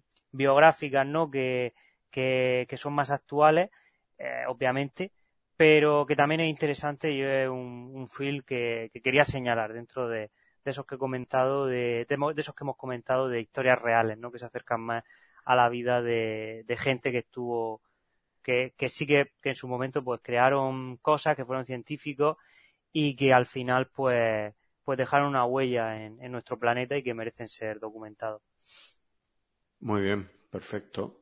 Eh, yo, mm, como prácticamente la que os habéis dejado eh, eh, sin comentar es la de El aceite de la vida, la película de que nos muestra esa historia de Augusto y de, y de Micaela O'Donnell. Es una película dura, pero al mismo tiempo yo creo que es una película eh, muy inspiradora, que nos habla de esos padres que bueno, que ven cómo pues, su hijo padece una enfermedad rara, se va, se va degenerando en su salud, va perdiendo movilidad, va perdiendo, bueno, pues la mayoría de sus facultades y ven cómo por el hecho de que se trata de una enfermedad rara, pues apenas hay información, apenas se investiga sobre ella y apenas pues eh, tienen la esperanza de que se pueda conseguir un tratamiento que salve la vida de, su hijo antes de que antes de que fallezca. Y bueno, la, la película es, es, un poco eh, la lucha de estos padres por, por un lado por conseguir que la comunidad científica se interese por, por la enfermedad que padece su hijo y por otro lado ellos mismos son los que toman las riendas, de alguna manera, y son los que empiezan a, investigar también, yendo a congresos, eh, yendo a miles de hospitales, hablando con, muchísimos médicos, con muchísimos científicos. Hay un momento en el que incluso el padre eh, pues parece que sabe bastante más que los propios médicos, porque claro, es una enfermedad muy desconocida para la mayoría de la comunidad científica y el padre está tan metido en la problemática de su, de su hijo que eh, empieza a aprender de, de temas muy complejos. Pero claro, Aquí también nos vemos con la situación un poco que decíamos antes en la primera parte del programa, en la que, claro, el padre investigando sobre la enfermedad de su hijo y al mismo tiempo sin la base de lo que debe ser una investigación científica rigurosa y seria, que como todos sabemos, o la mayoría sabemos, lleva muchos años y es algo, sobre todo en el tema, aquí yo creo que, Horacio nos lo puede decir bastante mejor, sobre todo en el tema de fármacos, tiene que pasar por, por una serie de filtros y, y de temas de, seguridad antes de, llegar a, a, los humanos, eh, pues bastante rigurosos. Y claro, un padre que ve como su hijo se va muriendo poco a poco, se va apagando y la enfermedad le va venciendo, pues no entiende de todas esas cosas y lo que quiere es la solución más rápida eh, posible para, para su hijo. La película lanza muchísimos mensajes en todos los sentidos para invitar a la reflexión, pero sobre todo un mensaje bastante duro eh, que yo creo que también nos debe llegar a nosotros. Fijaos, la película es del año 92, pero estamos en 2021 y yo creo que sigue muy vigente, aunque, bueno, gracias a Dios también, eh, todos, eh, todas aquellas familias y todos aquellos que padecen enfermedades raras, pues de alguna manera también han sabido asociarse, han utilizado las nuevas tecnologías a su favor, pues para agruparse eh, en torno a todos ellos y que como colectivo ahora sí, bastante más numeroso, al juntarse todos, pues se les haga un poquito más de caso y que no estén en, en, la sombra de, por ser una enfermedad que padece muy poca gente, que no tenga ninguna atención. Os recomiendo esa,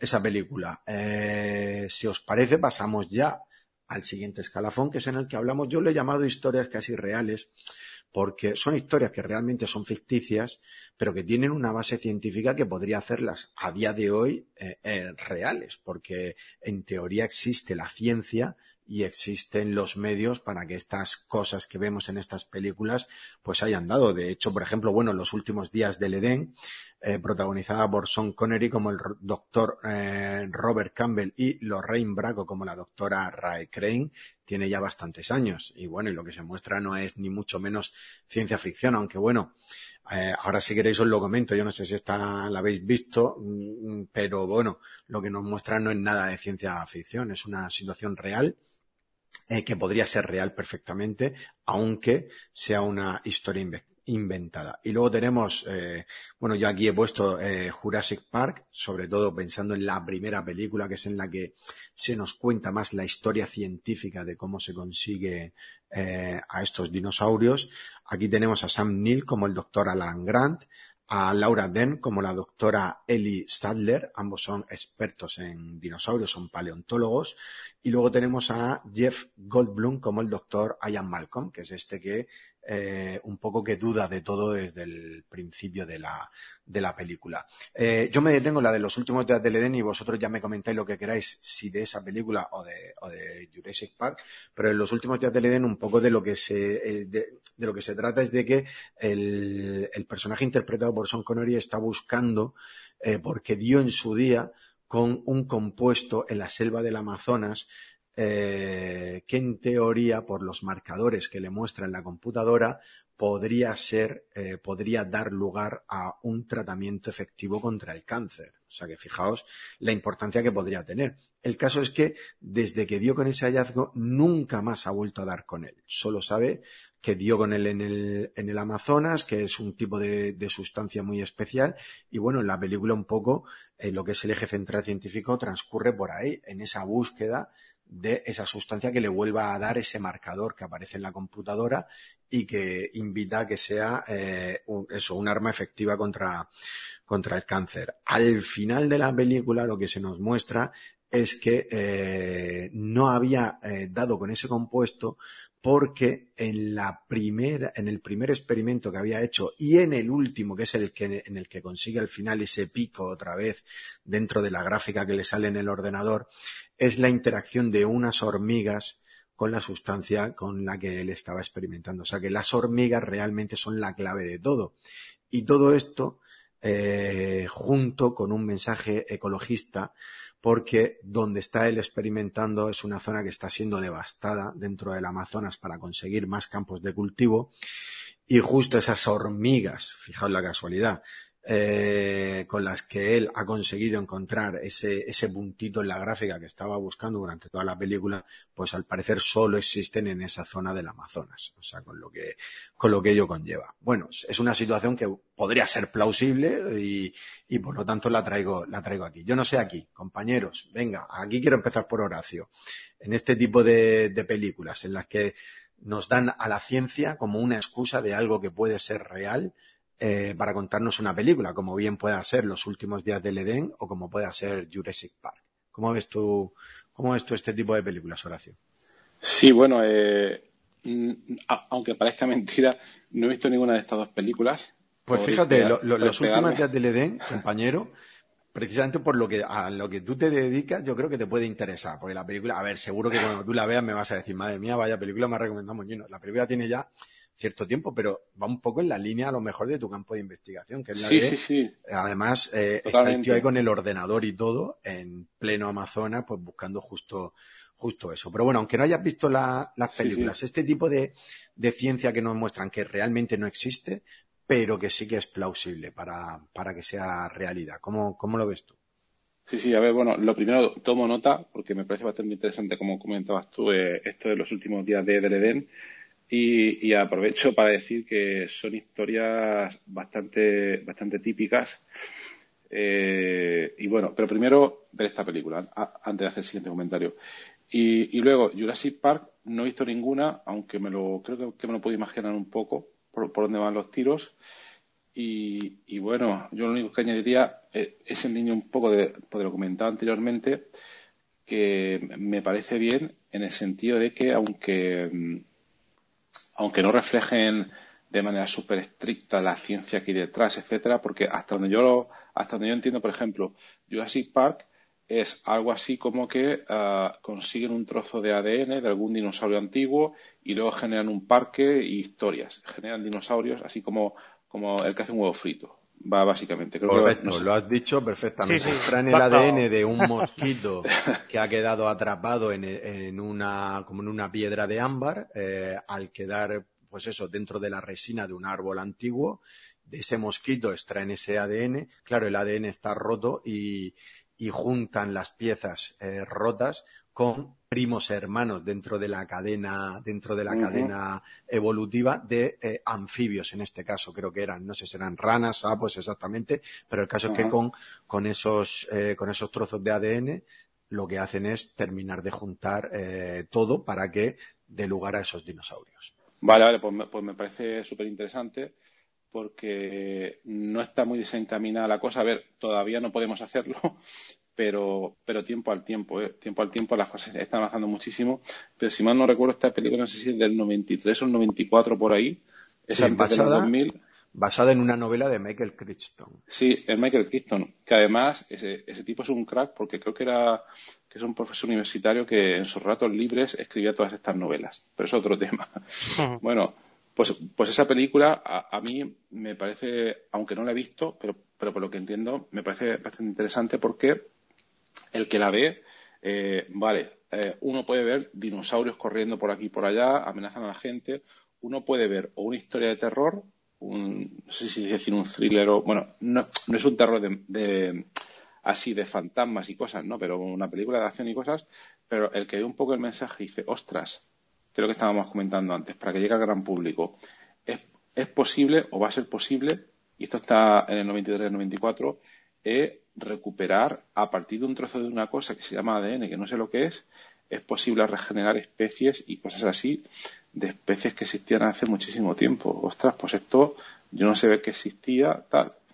Y a lo mejor, y a lo mejor, a ver, para mi punto de vista, me parece divulgativo en el 93-94 no era posible, pero hoy que estamos en 2021, si uno viera esa película por primera vez, a lo mejor cuando termina la película y si es una persona curiosa, se va a Internet, Google, Wikipedia, lo que sea, y se pone a escarbar un poco y empieza que si el ADN, que si la clonación de especies, eh, el cruzamiento, historias. Y entonces poco a poco, pues a lo mejor consigue esa película divulgar un poco el, conocimiento científico. ¿eh? Quiero decir, fuera de, de, la película de acción que creo que es que se escapan los dinosaurios de un parque, no sé qué historia, pero si transmite ese mensaje científico de que es posible. Y por otra parte, ya digo, hablo del desconocimiento, pero esta película es anterior a, al 2000-2001, que fue cuando explotó todo este proyecto del genoma humano, donde todas estas cosas ya se afianzaron muchísimo más. O sea que incluso me parece un poco más, no, no premonitoria, pero un poco futurista y realista de que parecía eh, que sabía un poco por lo que iba a pasar. Lo que quiero decir es, todavía no se pueden generar dinosaurios de la nada, ¿vale?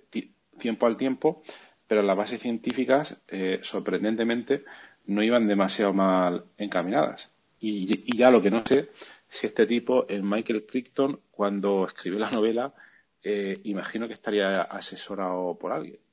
Entonces, lo, que, lo, que quiero decir aquí, que aparte del cine, em, todas estas películas que, como te he dicho antes, historias casi reales, supongo que a veces estará un guionista muy bueno, un, un, director de cine muy bueno, pero que a su vez no sé si estará asesorado por algún científico, algún investigador para que diga, oye, esto sí que lo puede decir, como creo que pasa en la película Interestelar, que viene luego.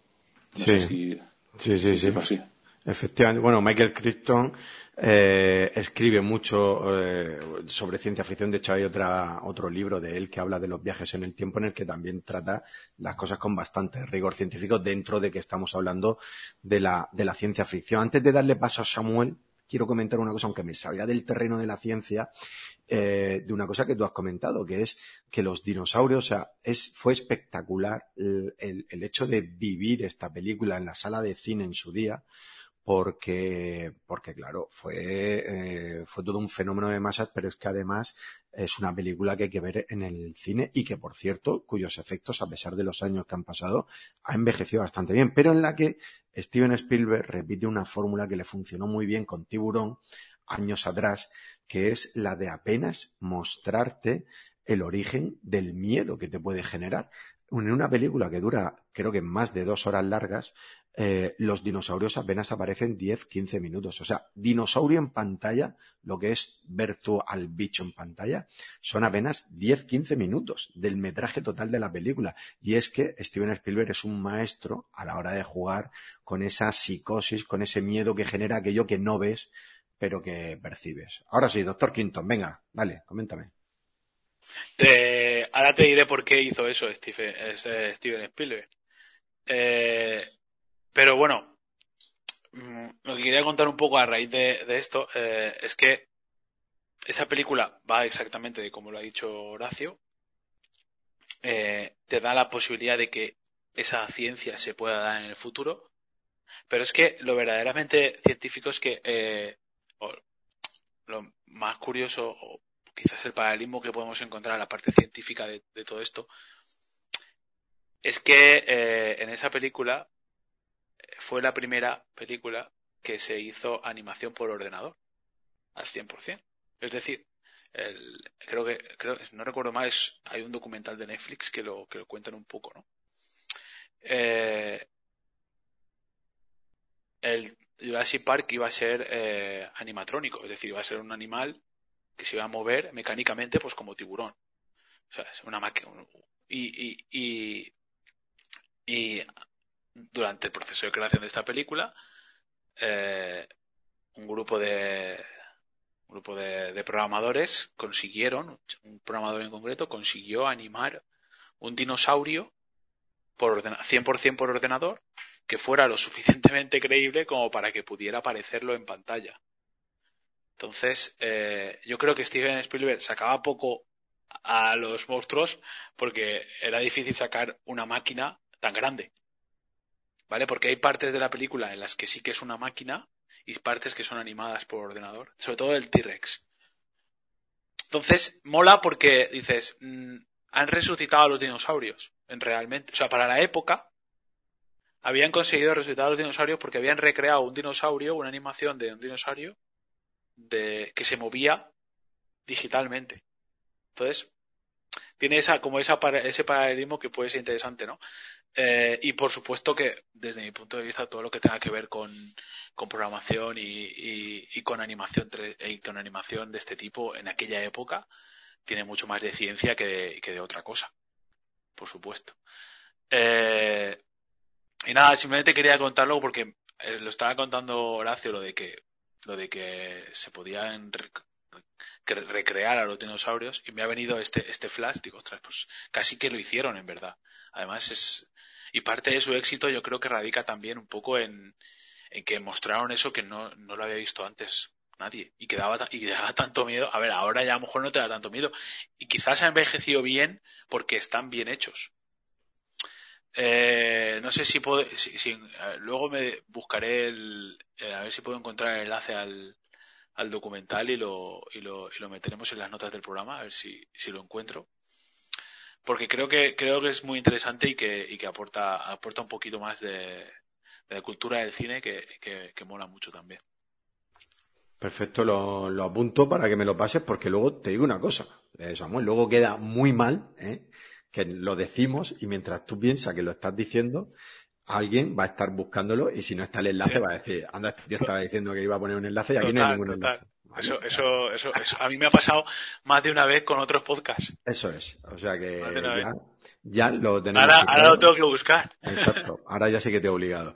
Eh, querido Ismael, no sé si de estas películas o de algunas de este estilo, que no tienen por qué ser estas dos, eh, ¿nos quieres comentar alguna cosa antes de saltar al siguiente tema? Pues no, yo directamente saltaría. Creo que, que hemos hablado de, de, todo, incluso de Jurassic Park la hemos, la hemos abordado bastante bien, el compañero Samuel. Y en principio, sí, vamos a pasar a la, a la siguiente fase. Muy bien, la siguiente que ya me ha dicho Horacio hoy antes de, de, grabar, que justo el cine, que a lo mejor este cine es que tiene, tiene muchísimos detractores. ¿eh? Yo lo he llamado películas de catástrofes, que bueno, es eh, películas que yo he puesto aquí de ejemplo. El día de mañana, con Dennis Quaid como el doctor Jack Hall, Contagio, con Kate Winslet como la doctora Erin Mears y Marion Cotillard como la doctora Leonora Orantes, Geostorm, con Gerard Butler como Jake Lawson, o Gravity. Eh, esta no es de una catástrofe, pero la he añadido aquí porque me parece interesante. No es una catástrofe global, ni un terremoto, ni un maremoto, ni nada que se le parezca, pero sí es una historia bastante fuerte. Podemos decir que es una catástrofe que pasa muy localmente dentro del espacio, eh, pero que también hay que ver el tema de la ciencia, como vamos a ver después con, con Interestelar, el tema del el espacio, lo bien tratado que está en esta película, porque la verdad es que fue una de las cosas que más llamó la atención de esta película, de cómo estaba todo eh, perfectamente hecho según eh, los propios astronautas que vieron la película y que dijeron que era la película que mejor había reflejado hasta ese día eh, cómo son las cosas dentro del espacio. Eh, aquí tenemos a Sandra Bullock como la doctora Ryan Stone y a George Clooney como Matt Kowalski. Bueno, venga, adelante de estas películas catastróficas. ¿Qué tenéis que, pues, Yo, por ejemplo, destacaría la de Gravity. Sí que es cierto que es una película que mucha gente luego la vio posteriormente en casa y tal, y es, que es una experiencia eh, para verla en el cine, ¿no? Porque el propio hecho de que eh, eh, toda la película prácticamente transcurre en el espacio, al estar en una sala de cine a oscuras, también con lo, con, se podía ver en 3D, el, el, el, sonido y todo eso, era algo que te envolvía. Y bueno, mm, luego en casa no es lo mismo, obviamente. Verla en casa, la película pierde mucha experiencia, ¿no? Por eso también es muy necesario el cine, aunque parezca que no ahora con las plataformas digitales y tal, pero el cine para algunas películas es necesario. Y en este caso, bueno, como decía Javi, es una catástrofe más no mundial, pero sí centralizada en este caso en que bueno, sí, podríamos llamarlo catástrofe porque al final, aunque sean unas personas las que están arriba en el, en el espacio, eh, o sea, se, claro, obviamente yo me pongo en su lugar y lo pasaría fatal, ¿no? Estando ahí estando ahí perdido. Eh, al final, pues sí, es una película también que habla de, una catástrofe que se, que sobre todo eh, cuando se centra más en la parte científica, en la parte más física, eh, lo hace muy bien, te mete dentro de, un clímax que al final, pues bueno, tiene, tiene un, sí que es cierto, un desenlace un poco fantástico, pero sí que es cierto que durante todo el transcurso de la película, si te gusta esa parte de, del espacio, ¿no? De, como decía Javi, de, de, cómo, cómo viven los astronautas ahí arriba, cómo, cómo se vive esa experiencia, sí que es cierto que, que, es una de las mejores películas que hay. Lo que pasa es que, claro, esa barrera que yo creo que tiene es el hecho de que se disfruta más en una sala de cine con todos los, los elementos que esto, que esto tiene. Y bueno, también comentabas la de, la de contagio, hay muchas, eh, bueno, has comentado esa, pero hay muchas películas también que hablan sobre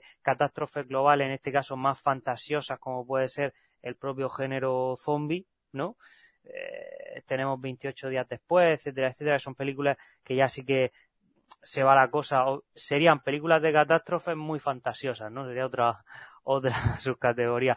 Pero que también hablan un poco, ¿no? Sobre, sobre esa, digamos, esa ciencia descontrolada que causa eh, una catástrofe mundial y que hace que, que todo ese avance que ha hecho la humanidad pues vuelva hacia atrás, ¿no? Vuelva como si fuera el, el césped que, que está muy alto por la lluvia y se corta para que, que vuelva otra vez a crecer, ¿no? Eh, una metáfora que me, me, gusta mucho usar en, eh, a la hora de definir ese tipo de películas y que sí que son bastante interesantes. Obviamente todas ellas eh, tienen mucha fantasía detrás, pero bueno, después de ver también la situación que hemos vivido hace ya, podríamos decir unos meses, un año, ¿no? Porque parece que no, no termina, pero, pero sí que es cierto que, que nos acerca más a ese tipo de películas de, de catástrofes con, con un virus descontrolado, con un, con una cepa de algo también que no que, se ha escapado, que no ha habido un, cuidado excesivo y, y, alguien se ha contagiado y se lo ha pegado a otra gente de fuera, que al final pues han cogido mucha relevancia en, los últimos años que estamos viviendo y que eso que parecía una pandemia global de tal magnitud, eso es ficción, que al final ha sido verdad. No al nivel del género zombie, pero sí que es cierto que, que ahí está la, realidad, ¿no? Y que al final pues no se sabrá si eso fue un error fue, fue intencionado, ¿no? Como se dice en muchas teorías de la conspiración, pero sí que es cierto que, bueno, que al final la, la, la realidad supera la ficción, ¿no? Como se suele decir. Totalmente. Además, esa película, justo, la de Contagio, fue una de las más vistas En, los primera, en las primeras semanas del confinamiento, al que nos vimos todos abocados en marzo de 2020. Y claro, es que tenía, había ciertas cosas dentro de la narrativa que eh, tenían un paralelismo total con lo que estábamos viviendo en ese momento toda la humanidad.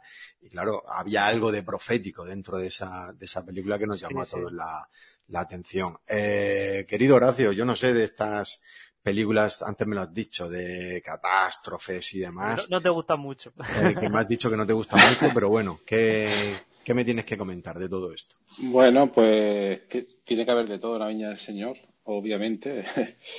y, la, y el cine es una industria, ¿no? Entonces eh, tiene que haber para todos los gustos. Eh, es un, yo, yo, creo que es un género eh, que intenta, a ver, por lo que hemos comentado antes, hemos empezado un poco cine como La mente maravillosa y cosas de este tipo que intenta reflejar la vida de los investigadores y que parece que hemos empezado un poco por lo más estricto. Yo creo que aquí estamos en un punto medio donde la parte científica está un poco más así, no está tan, tan intensa, pero que se intenta hacer algo pues un poco más, un poco más comercial.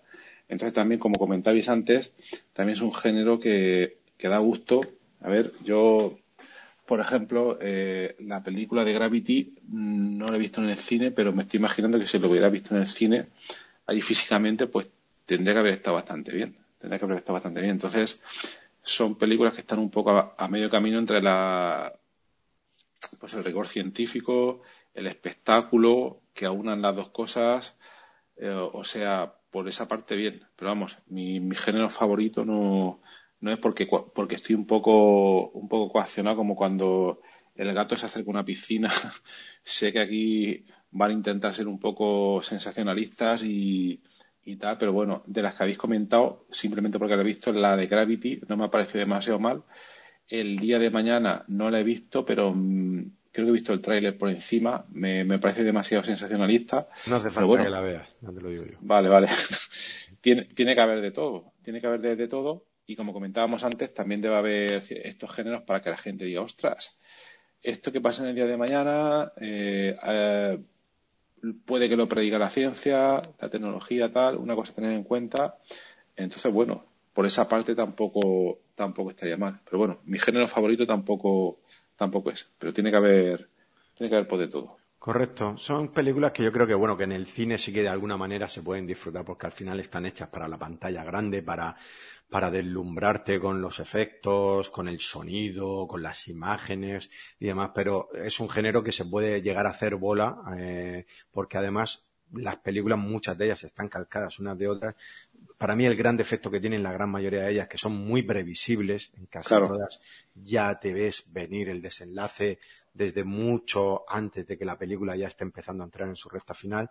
Y bueno, eh, son películas, como bien has dicho, que además son muy caras y atraen a mucho público. O sea, no se harían si no fueran rentables y por lo tanto, mientras sean rentables se van, se van a seguir haciendo porque tienen su demanda, tienen su público y bueno, y dentro de toda la amalgama de cosas que te meten, siempre te meten ahí las pildoritas científicas, algunas de ellas, la gran mayoría muy cogidas con pinzas, pero algunas de ellas sí que basadas en, en ciertos datos o en ciertas, eh, eh, en ciertas fuentes científicas que sí que tienen eh, una, una base. Lo que pasa que al final todo es una excusa para montar el circo, que es de lo que mm. se trata la película. no sé si queréis comentar algo más. Sí, yo, yo solo una cosa, porque me acabo de acordar justo ahora en este tema de películas catastróficas, o sea, en esta línea, películas catastróficas que intentan una pincelada de ciencia y tal, eh, a mí tampoco me gusta para nada este tema de la previsibilidad, porque, en fin, como espectador me siento un poco, voy a decir insultado, pero bueno, tiene que haber por de todo. Pero me estoy acordando que hay plataformas como, por lo menos de las que yo conozco, que, que, no conozco muchas, las plataformas como FilmIn, no sé si os suena, imagino pues que sí, ¿vale? Entonces ahí yo he visto algunas cosas por pura casualidad, ¿eh? porque no, no suelo dedicar tiempo, pero he visto algún tipo de cine alternativo científico, catástrofes, donde es un poco esta misma idea, ¿vale? Tratar temas científicos a partir de catástrofes, pero con unos esquemas un poco más experimentales, un poco menos previsibles y tal. Y, no te sé decir ahora mismo ningún título porque son películas de estos tipos, de, las que ponen en, en, el Festival de Cannes y cosas pues de este tipo. Eh, que son muy originales, muy originales, pero claro, al no haber, primero, no haber eh, actores famosos, no estar respaldadas por grandes compañías cinematográficas. Entonces, al final, no la ven Dios. Las exponen en Cannes, a lo mejor de cada 20 películas, una llega a las salas de cine, ¿vale? Pero lo que quiero decir con todo esto que, que al que le guste este, este tema, hay un filón, de mi punto de vista, muy bueno por, por explorar en todas estas plataformas. Es decir, si tú te vas a Netflix o HBO, vas a, vas a encontrar más de lo mismo, pero con, el título cambiado, ¿vale? Pero si te vas a, estas plataformas más alternativas y te gusta un poco más la originalidad, yo creo que ahí sí que se pueden encontrar cierto tipo de, de cosas. No os puedo dar ningún ejemplo en concreto porque no, no me acuerdo. Eh, también son em, producciones de muy bajo presupuesto, entonces no podéis esperar los efectos de Gravity, por ejemplo, pero sí que podéis eh, esperar historias originales. Entonces, sí, sí, simplemente eso. Muy bien, perfecto. Lo, lo, apuntamos, lo tenemos en cuenta. Yo creo que Filming debe ser de las pocas plataformas a las que yo ya no estoy suscrito, porque entre Beatles y Flauta yo creo que, que el resto las tengo prácticamente todas y, y en, algún punto hay que parar, porque es que si no, al final no nos da la vida para ver tanta cosa. Eh, ¿Avanzamos o sobre el cine de catástrofes está todo dicho? No sé si Samuel, que de aquí no ha dicho nada. Avanzamos. Bien, pues vamos a hablar, este lo he llamado ciencia en el futuro, basándome un poco de que son cosas que todavía no han llegado, pero que oye, podrían llegar. A lo mejor se parece un poco al punto 2, pero aquí he querido hacer una pequeña diferenciación con, pues, con eso, con cosas que, oye, a lo mejor vemos en el futuro y a lo mejor no, porque aquí hay cosas que a lo mejor sí se pasan de, de fantasiosas. Eh, aquí tenemos, por ejemplo, Interestelar, con Matthew McConaughey haciendo el papel de Joseph Cooper, Michael Caine como el profesor Brandt o Anne Hathaway como Amelia Brandt, también Jessica Chastain que hace de hija de, de Matthew McConaughey eh, como Murph Cooper. El Marciano, película que ya hemos comentado también anteriormente, con Matt Damon como Mark Watney, que es botánico e ingeniero mecánico, y Jessica Chastain, aquí aparece, aquí dobla ella, es que tiene, aquí podemos hablar de ese tipo de actriz que da muy bien para ese perfil de, de científica, como Melissa Lewis en esta película, como geóloga. Eh, también aquí hay una serie que es de National Geographic que se llama Marte, que yo vi la, primera temporada, eh, en la que mezcla el género del documental con el género de la serie de ficción para explicar cosas que podrían pasar en una expedición a Marte en la que ya se intentara hacer una base estable allí para que fueran pasando diferentes astronautas e intentar localizar, que es, como bien sabéis, uno de los grandes retos actuales de, la ciencia y de los astronautas, eh, bueno, sobre todo de ese campo, que es el de conseguir pruebas de que haya habido vida en Marte o directamente encontrar vida si es que hubiera alguna posibilidad de que en Marte hubiera algún tipo de, de vida, aunque fuera eh, de la forma más esencial. Eh, avanzo, aquí tenemos, también la hemos comentado, la película Gattaca. Aquí quizá los científicos no es que tengan un papel importante, pero sí ese sistema que la ciencia ha creado de que por la selección genética de los individuos tengan que desempeñar algún papel o algún rol dentro de la sociedad. Luego tenemos la llegada con Amy Adams como la doctora Louise Banks, en este caso una lingüista. Aquí nos salimos un poco, aquí era lo que comentaba Horacio al comienzo del programa de hoy, de que claro, cuando hablamos de científicos, investigadores y demás, siempre se nos va la mente pues a eso, al científico de laboratorio que está ahí con probetas o con ordenadores todo el rato tal, pero también existen estos investigadores de la rama un poco más de las humanidades, como los, los lingüistas, en el caso de Louise Banks, que es la protagonista de, de esta película. También tenemos a Jeremy Renner como el doctor Ian Donnelly, en su caso es un físico. Eh, en la saga Alien, en toda la saga Alien, hay por supuesto más que excusas eh, sobre el tema de la, de la ciencia. Final, al final, la expedición de Alien es una expedición científica para, buscar un, un tipo de vida. Avatar, con Sigourney Weaver como la doctora Grace, eh, en este caso, bueno, es una película que se va muy, muy, muy, muy al futuro, pero que bueno, que también tiene muchas excusas o muchos argumentos eh, científicos dentro de su, de su argumentario. Eh, en este caso, esta doctora, Sigourney Weaver, es astrobióloga y directora del proyecto Avatar. Y para terminar, bueno, también os he mencionado películas como 2001, Una Odisea en el Espacio o Ex Máquina. Eh, donde hablamos ya, nos meteríamos ya en el terreno de la inteligencia artificial. Bueno, aquí tenéis un montón de películas. Así es que en la que os queráis detener, venga Ismael, te dejo empezar. Bueno, prefiero empezar ahora por Samuel, que no, que no me ha comentado nada del cine de catástrofes. Así es que mira si tienes para elegir, Samuel. No, no, la verdad es que me estaba, estaba viéndolo, estaba diciendo uno por uno todos un poco los títulos así más, más llamativos o más, o más famosos. Y, y es, y, y estaba pensando y decía, es que claro, ciencia, ciencia en el futuro es como la parte 2 de vamos a meterle algo de ciencia a esto, pero nos vamos a ir al futuro para que ahí cabe todo. O sea, puede, podemos fantasear lo que queramos, ¿no? Me, me, que casi podría estar en, el, en, la, en la del siguiente, en la del siguiente tema, ¿no? Porque, porque hay muchas cosas que, que quizás Interestelar, el marciano, son, son, a lo mejor tienen más, más base científica que, por ejemplo, eh, Avatar o, o Gattaca. No, no me, o sea, Gattaca sí que puede tener una base científica, ahora no creo que el futuro sea así. No si es el futuro tan distópico y tan, y tan clasista, no, no creo. Esa es la parte más, más ficción que, que ciencia. Sí que es cierto que la, que la selección genética, eso es algo que estamos haciendo ya, o sea,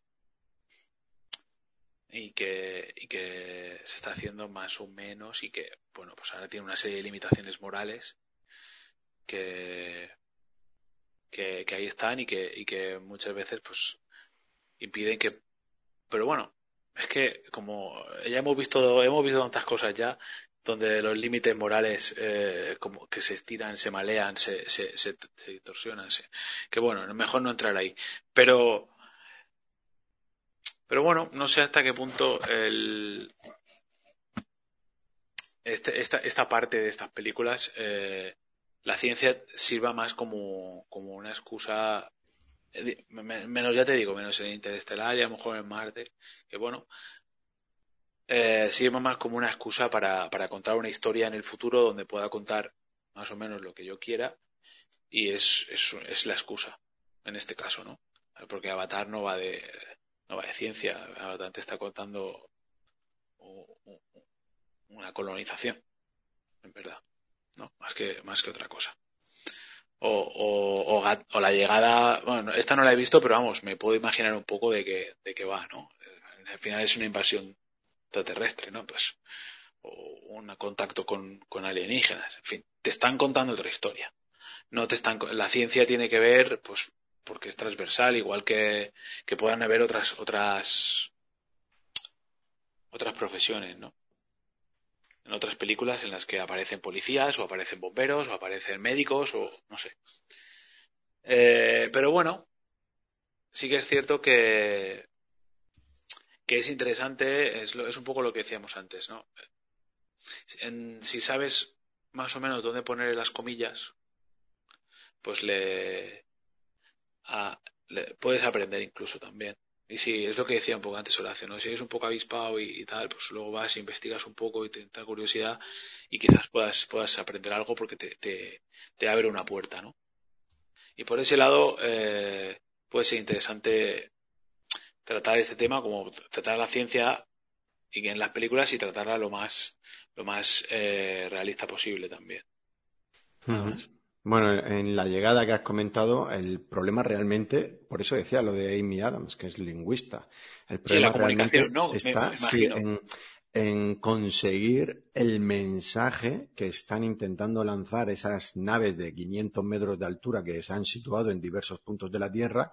Creo recordar que eran 12 naves que estaban intentando lanzarle un mensaje a la humanidad y la clave estaba en el eh, contenido de ese mensaje y también en el sentido, que ahí es donde está un poco la, la, complicación un poco del mensaje que te quieren dar y ahí es donde entra un poco la parte, vamos a decir, investigadora o la parte un poco más compleja de esa parte lingüista en la interpretación de, de las palabras que quieren decir para no malinterpretarlas realmente, porque donde algunas naciones interpretan que puede haber una amenaza, al final estos investigadores descubren que es todo lo contrario, que lo que traen estos extraterrestres es una advertencia a la humanidad y casi eh, me atrevería a decir que una llamada de auxilio, o sea que eh, la importancia de transcribir bien ese, mensaje y de, hacerlo saber al resto de la humanidad para que sepan que realmente estas naves que han aparecido ahí no son una amenaza. Eh, a ver, Horacio, de todas estas películas, yo creo que bueno, que de estas sí que has visto unas cuantas y no sé si, si me tienes que comentar alguna cosa de alguna de ellas.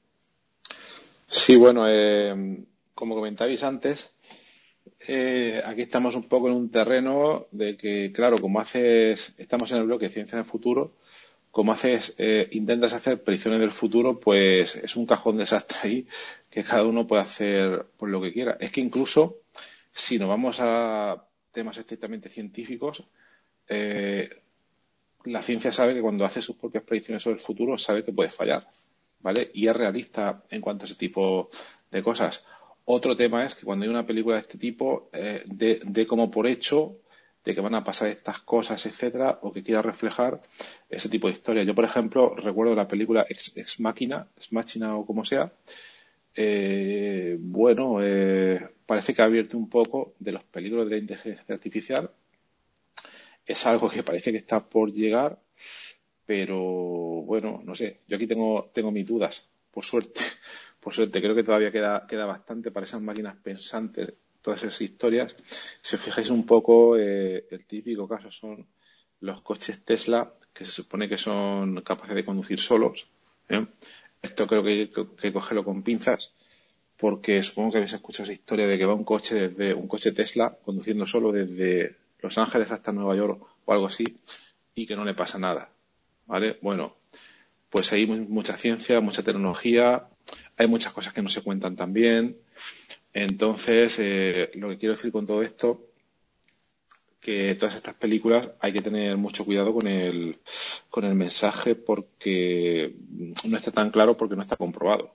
Quiero decir, las películas, como comentábamos al principio, que si Reanimator, que si tener cuidado con mezclar seres de diferentes especies y tal, pues parece claro que, puede ser peligroso, ¿no?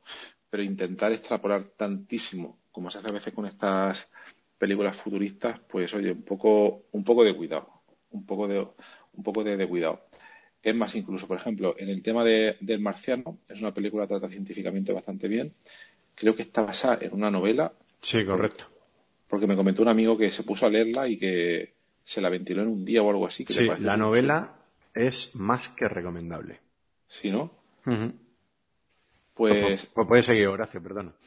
ah, que simplemente que también hay que tener mucho cuidado porque aunque se trate el tema eh, de la manera más estrictamente científica posible, aunque ahora mismo tengamos eh, unos robots depositados en la superficie de, Marte, eh, la ciencia nos demuestra día a día que la manera más inteligente de tratar la ciencia a veces es, es de la manera más, digamos, no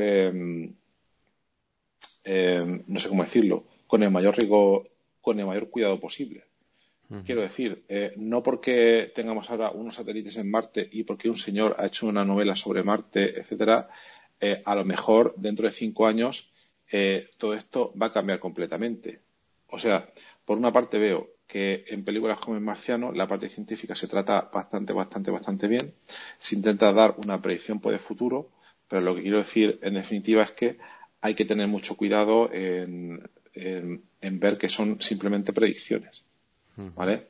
Interestelar es una película eh, totalmente basada en cosas muy conocidas y que se han determinado por otra manera experimentalmente y de manera indirecta. Quiero decir, hay una escena que no me acuerdo cuál era que uh, bajan de la nave espacial a no sé qué planeta, no sé qué historia. Sí, el planeta acuático. El planeta acuático y luego suben y han pasado veintipico de años, Eso no sé es. qué. ¿Vale? Entonces, cuidado, ¿vale? Eso es lo que predice la ciencia. Y está hecho en predicciones científicas, bla, bla, bla, todo, todo por lo que tú quieras. Pero también hay que tener en cuenta, y esto no lo transmite la, la película, por muchos asesores científicos y todo lo, por lo que tú quieras, ese hecho concreto no se ha comprobado todavía. ¿Qué es lo que quiero decir? Claro. Todavía no tenemos a nadie que haya ido a ese planeta, que haya bajado tal y tal. Obviamente es una predicción científica, pero eh, la, la, ciencia más estricta duda siempre sobre sí misma hasta que no lo haya comprobado todo completamente. No sé si os acordaréis con toda esta historia pues de Marte, eh, el, creo que salió ayer una noticia donde han vuelto a detectar una zona de Marte donde hay un lago, donde se supone que hubo un lago de agua gigantesco, ¿vale? Pues esto, eh, tú se lo comentas a alguien, a un investigador astrofísico sobre Marte hace 20 años y te dice, no me lo puedo creer, no me lo puedo creer. O sea, en definitiva, por no enrollarme más, que creo, creo que me estoy enrollando mucho, eh, todas estas cosas del futuro hay que cogerlas con mucho cuidado, incluso aunque tengan una base científica estricta, como ejemplos claves puedan ser Interestelar, que para mí eh, está muy bien hecha desde el punto de vista cinematográfico, científico, pero no hay que olvidar que la ciencia también puede fallar. Sí, sí simplemente eso. Perfecto. Mira, sobre El Marciano, lo que comentábamos, la novela es de Andy Weir, eh, tiene unas 400 páginas dependiendo de la edición en la que uno la compre. Y bueno, así mientras, mientras lo estabas comentando había hecho así una búsqueda rápida, por ejemplo, en la Casa del Libro, que es un sitio en el que, en el que se puede comprar fácilmente este tipo de, este tipo de novelas. Vale 20 euritos, o sea que es muy sencillo, es un libro que se puede leer muy bien, que a nadie le asuste el tema científico, aunque bueno, si alguien está escuchando este podcast y ha llegado hasta este punto, es porque el tema científico le va y le gusta, y por lo tanto, si no ha leído esta novela, es más que recomendable. Y aquí, mira, aquí veo una crítica muy rápidamente de Wall Street Journal que dice que es la mejor novela de ciencia ficción en años. O sea que con esa etiqueta yo creo que ya está todo dicho. Eh, sobre este tipo de cine, no sé si queréis alguno por comentar alguna cosa o no sé si pasamos ya al último sí, escalón. Yo como, Adelante, Ismael. como anécdota, el, lo que ha comentado Horacio de, de los coches que se conducen solos, eh, me acuerdo cuando saltó todo esto a los medios y demás, eh, una noticia bastante graciosa que era que un coche mmm, de estos que por así era de Google, este en concreto era de Google, eh, se había quedado atascado en la salida de una autovía porque claro, como la inteligencia artificial eh, detectaba que si pasaba el coche, un coche no podía salir eh, y no le dejaba salir nadie, se había quedado ahí haciendo un, un atranque en la, en la salida de la autovía. Con esto lo que quiero comentar también es todo el tema este de, de que, bueno, lo que decía Horacio de que todo lo que sale en estas películas o incluso en la realidad muchas veces eh, son estimaciones que se hacen, ¿no? Luego al final no es que se conduzcan solos, eh, hay que ver también eh, toda esa parte en el futuro cómo evoluciona. Luego también una película que había hablado de ella, pero que, que yo creo que, refleja muy bien esto de la ciencia en el futuro es la de la llegada, que a mí me encantó, me gustó, me gustó muchísimo, es un, es un eh, el director de la película me, me gusta mucho. Y, mm, y la verdad es que, bueno, el, el cómo se desempeña todo, eh, el o sea, cómo reciben a los alienígenas, cómo eh, se, se, refleja todo ese impacto en el mundo, cómo preparan a una persona para que, eh, digamos, establezca, eh, o sea, que hable con ellos, ¿no? Por así decirlo, que, la, que al final la, la protagonista de la película, y cómo todo, toda esa fórmula que le dan y todo eso, pues cambia el mundo, podríamos decirlo. Eh, me gusta porque es bastante realista en ese sentido de que, claro, en muchas películas nos muestran una invasión extraterrestre o, la llegada de los aliens a la Tierra y suelen ser más, eh, nos iríamos a, cine catastrófico. Pero en este caso no, en este caso es, es algo como muy diplomático, muy, eh, como muy estandarizado, ¿no? Como que, en un futuro eh, piensas que si vienen en son de paz va a ser algo así, ¿no?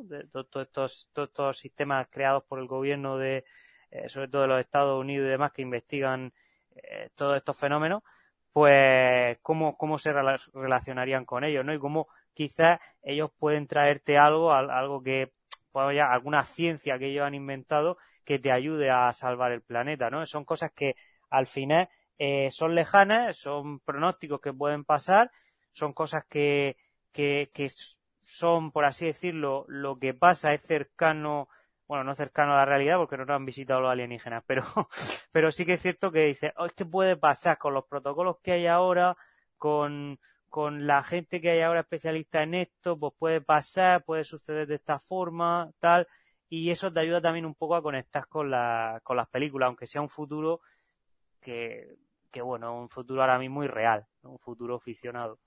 Y bueno, sí, continuemos a, al, al siguiente escalón. Continuamos y, yo, eso, yo simplemente os hago un epígrafe de 2001, Una Odisea en el Espacio, que es una película del año 68, que es un año antes de que el hombre llegara a la Luna y aún así ha pasado a la historia como una de las películas eh, que tienen, sobre todo para la época en la que fue hecha, eh, película de Stanley Kubrick, por cierto, eh, una película que tiene un gran rigor científico en las cosas que muestra del espacio. Lo que pasa es que, claro, al estar rodada en la época en la que está rodada, había cosas que no se sabían, eh, y por lo tanto comete algunos errores que después han sido pues eso desgranados poco a poco después como algunos de los efectos que hacen las, las naves algunas de las interacciones que se producen dentro del espacio. Son cosas que no deberían suceder tal y como salen en la película pero que teniendo en cuenta los datos que se tenían en aquella época eh, lo que os digo, estaba muy bien asesorado Stanley Kubrick, eh, se, se, cubrió de, no digo un ejército, pero sí de bastantes asesores para que la película fuera lo más fiel posible a cómo debía ser la experiencia dentro del espacio y ha pasado a la historia como eso, incluso si la vemos a día de hoy en el año 2021, una película os recuerdo del año 68, todavía hay cosas que impactan de lo bien hechas que están. Eh, nos vamos ya al último apartado que yo he titulado como ciencia o magia, en el que ya la ciencia es un poco la excusa para algo que ocurre que es totalmente inverosímil. Y en este caso, pues bueno, está por supuesto todo lo que tenga que ver con las, eh, con las sagas de las franquicias de Marvel y de DC, de esos superhéroes que son el producto de algún experimento científico que en algunos casos ha salido bien o en otros casos han salido mal y de ahí que se deriven en eso. Aquí tenemos también, por ejemplo, una película muy ochentera, pero que fue muy impactante en su día, como es La Mosca, en la que Jeff Goldblum, que aquí, fijaos, eh, estaba bastante más joven que en la película de Jurassic Park, que había comentado anteriormente, la que hacía de ese científico que dudaba de todo. Aquí es eh, interpreta a Seth Brandel. Luego tenemos El hombre sin sombra de Kevin, Kevin Bacon como el doctor Sebastian Kane. Regreso al futuro, había que mencionarla, por supuesto, y aquí el científico es Christopher Lloyd como Emmett Doc Brown. Y otro tipo de científico, uh, en este caso de investigador, como podría ser un arqueólogo, tenemos a Indiana Jones como Harrison Ford, eh, perdón, Harrison Ford como Indiana Jones. Aquí en este caso, eh, digamos que la ciencia aparece en ese aspecto mágico. Lo podemos ver en el arca perdida, lo podemos ver en el templo maldito, eh, lo vemos, por supuesto, eh, en la última cruzada, pero en la que más lo hemos visto fue en la última película de Infausto Recuerdo, que es la del misterio de la calavera de cristal. Película que, si alguien no ha visto, la cuarta de Indiana Jones, pues se la puede ahorrar tranquilamente. Eh, venga, adelante, de este tipo de saga. Yo creo que aquí eh, Ismael tiene ganas de contarme cositas de Marvel y DC, seguro. Sí, como bien decía Javi, en este tipo de películas se han visto sobre todo reflejadas eh, este, este género que hemos bautizado como ciencia o magia en el cine de superhéroes, ¿no? Pues tenemos eh, desde, desde el propio Hulk, tenemos también a, Tony Stark, ¿no? Esta también podríamos meter eh, esa, la segunda película de los Vengadores con, con Ultron, que ahora sobre todo ahora está en boca de todos por su aparición en, What If, ¿no? que es una inteligencia artificial que se supone que crea Tony Stark para proteger el mundo, pero que bueno, luego se, se descontrola la cosa. Eh, luego también películas más clásicas como por ejemplo La Mosca. Esta la, la vi yo además de pequeño y me impactó mucho. El, sobre todo el, el diseño de, podríamos decir, el, el, monstruo, ¿no? De cuando se pasan por las dos cápsulas y, se convierte en, esa abominación. Em, luego también dentro de, DC, pues tenemos, por ejemplo, hace poco que hablamos de, bueno, hace poco, hace ya varios podcasts, de la Liga de la Justicia de Zack Snyder. Además tenemos una parte en la que aparece el, padre de Cyborg, ¿no? Que es, eh, que es un científico, que eso, eso, se añadió luego posteriormente a este corte de Zack Snyder más ampliado. Y también tenemos ahí un poco eh, ¿no? De, podríamos decirlo, magia mezclado con ciencia, que también se aprovecha de todos esos, esos estereotipos, pero que bueno, que, que se nutre al final de las películas de ahora y que, y que se puede identificar con algo, ¿no? Eh, Luego en el caso, bueno, una, una saga mítica, eh, Regreso al futuro, que además sé, Javi que quiere hacer un especial, ¿no? Eh, en el futuro. Hay que hacerlo. De, de, fase 24 sobre, sobre esta franquicia. Y bueno, que también eh, nos plantea dentro de una película que, bueno, que no deja de ser una película a medio camino entre, entre comedia, ¿no? Y, cine de, de aventura. Eh, nos cuenta también el, el proceso de cómo, cómo viajar en el tiempo eh, de una manera así un poco más eh, alocada, más rápida, pero que al final nos ayuda un poco a, entender este fenómeno y, y, en este caso de una de las teorías de cómo podría funcionar, en este caso más, más ficcionado, ¿no? pero de cómo, de cómo podría funcionar. mira, totalmente ficcionado, porque además eh, ellos me molestan buscarlo y claro, aquí la, la máquina, claro, Aquí Horacio a lo mejor nos puede contar más cosas de, cómo, inventan en el cine para que al final algo científico parezca que funciona. Pero cómo funciona la máquina del tiempo de regreso al futuro. Esa es la clave. Pues es, eh, eh, o lo explica Doc Brown durante la película, tiene una barra de plutonio que hace trabajar un reactor nuclear que está instalado en el DeLorean y que entrega una cantidad, en la película se habla de 1,21 gigawatts, que viene a ser, pues bueno, de energía eléctrica, viene a ser, bueno, se entiende que es una cantidad de energía increíble que activa el llamado condensador de flujo. ¿Cómo no? Tenía que haber un condensador de flujo. Cuando el coche alcanza los 88, las 88 millas por hora, es el momento en el que viaja al eh, momento que tú le has marcado en el teclado que quieres viajar. Así funciona la máquina del tiempo en el DeLorean, en esta película. Que claro, es totalmente inventado. No hay, es como la película la, la, que hablamos en su día cuando hablamos de los viajes en el tiempo, de la propia máquina del tiempo de H.G. Wells, cómo fue trasladada a un par de películas. Pues nada, le doy a la palanca para adelante y viajo en el tiempo hacia adelante, le doy para atrás y viajo en el tiempo hacia atrás. Era más rudimentario, o hacia adelante o hacia atrás. Exactamente. Total, el resultado va a ser el mismo. Estás en una película, lo puedes hacer como, como quieras. Eh, a ver, Samuel, del tema ciencia o magia, ¿qué me quieres contar? Nada, eh, muy en la línea de lo que estaba, de lo que estaba diciendo Ismael. Al final, eh, antes ya he comentado que poco se usa la ciencia como excusa para contar cualquier cosa en el futuro, cosas que aquí ya directamente se entremezclan y ya no sabes qué cosa es científica y qué no, y qué cosa parece científica y no lo es, porque obviamente el ejemplo de, del condensador de flujo y todo esto del plutonio son es algo que parece científico, pero es que no tiene ninguna base de ningún tipo. O sea, solo lo parece. Eh, que Tony Stark pueda crear a Ultron es algo. no tiene ninguna base.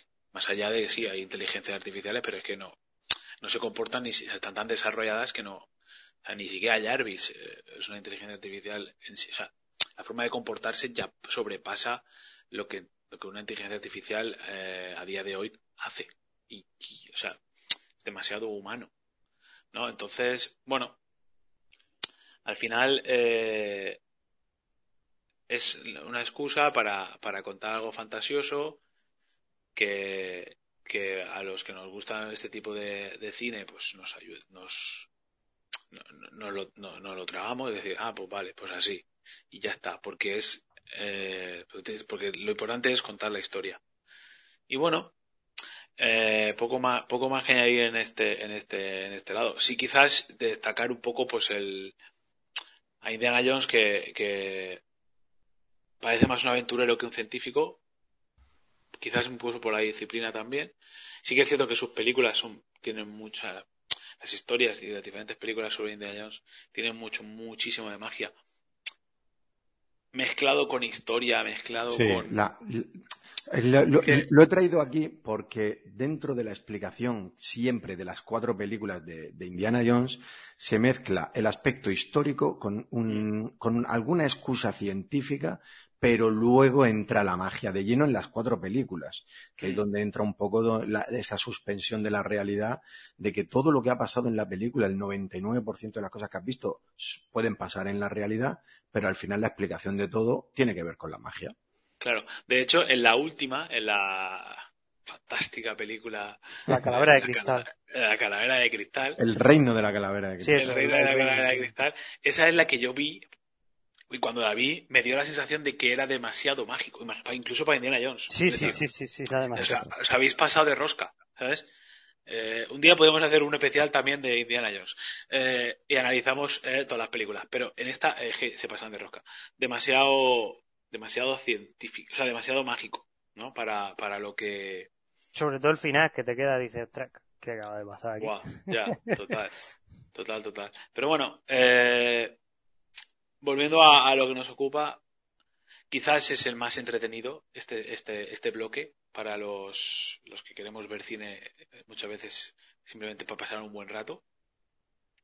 Este, este tipo de pelis son las más, las más adecuadas para, para ello, ¿no? Incluso porque al final sabes que es fantasía, que nada es real y que no tienes ni que pensar en, ni en entenderlo, porque, ¿sabes? Te vale con cualquier excusa para, porque al final lo que se trata es generar un producto de entretenimiento y ya está.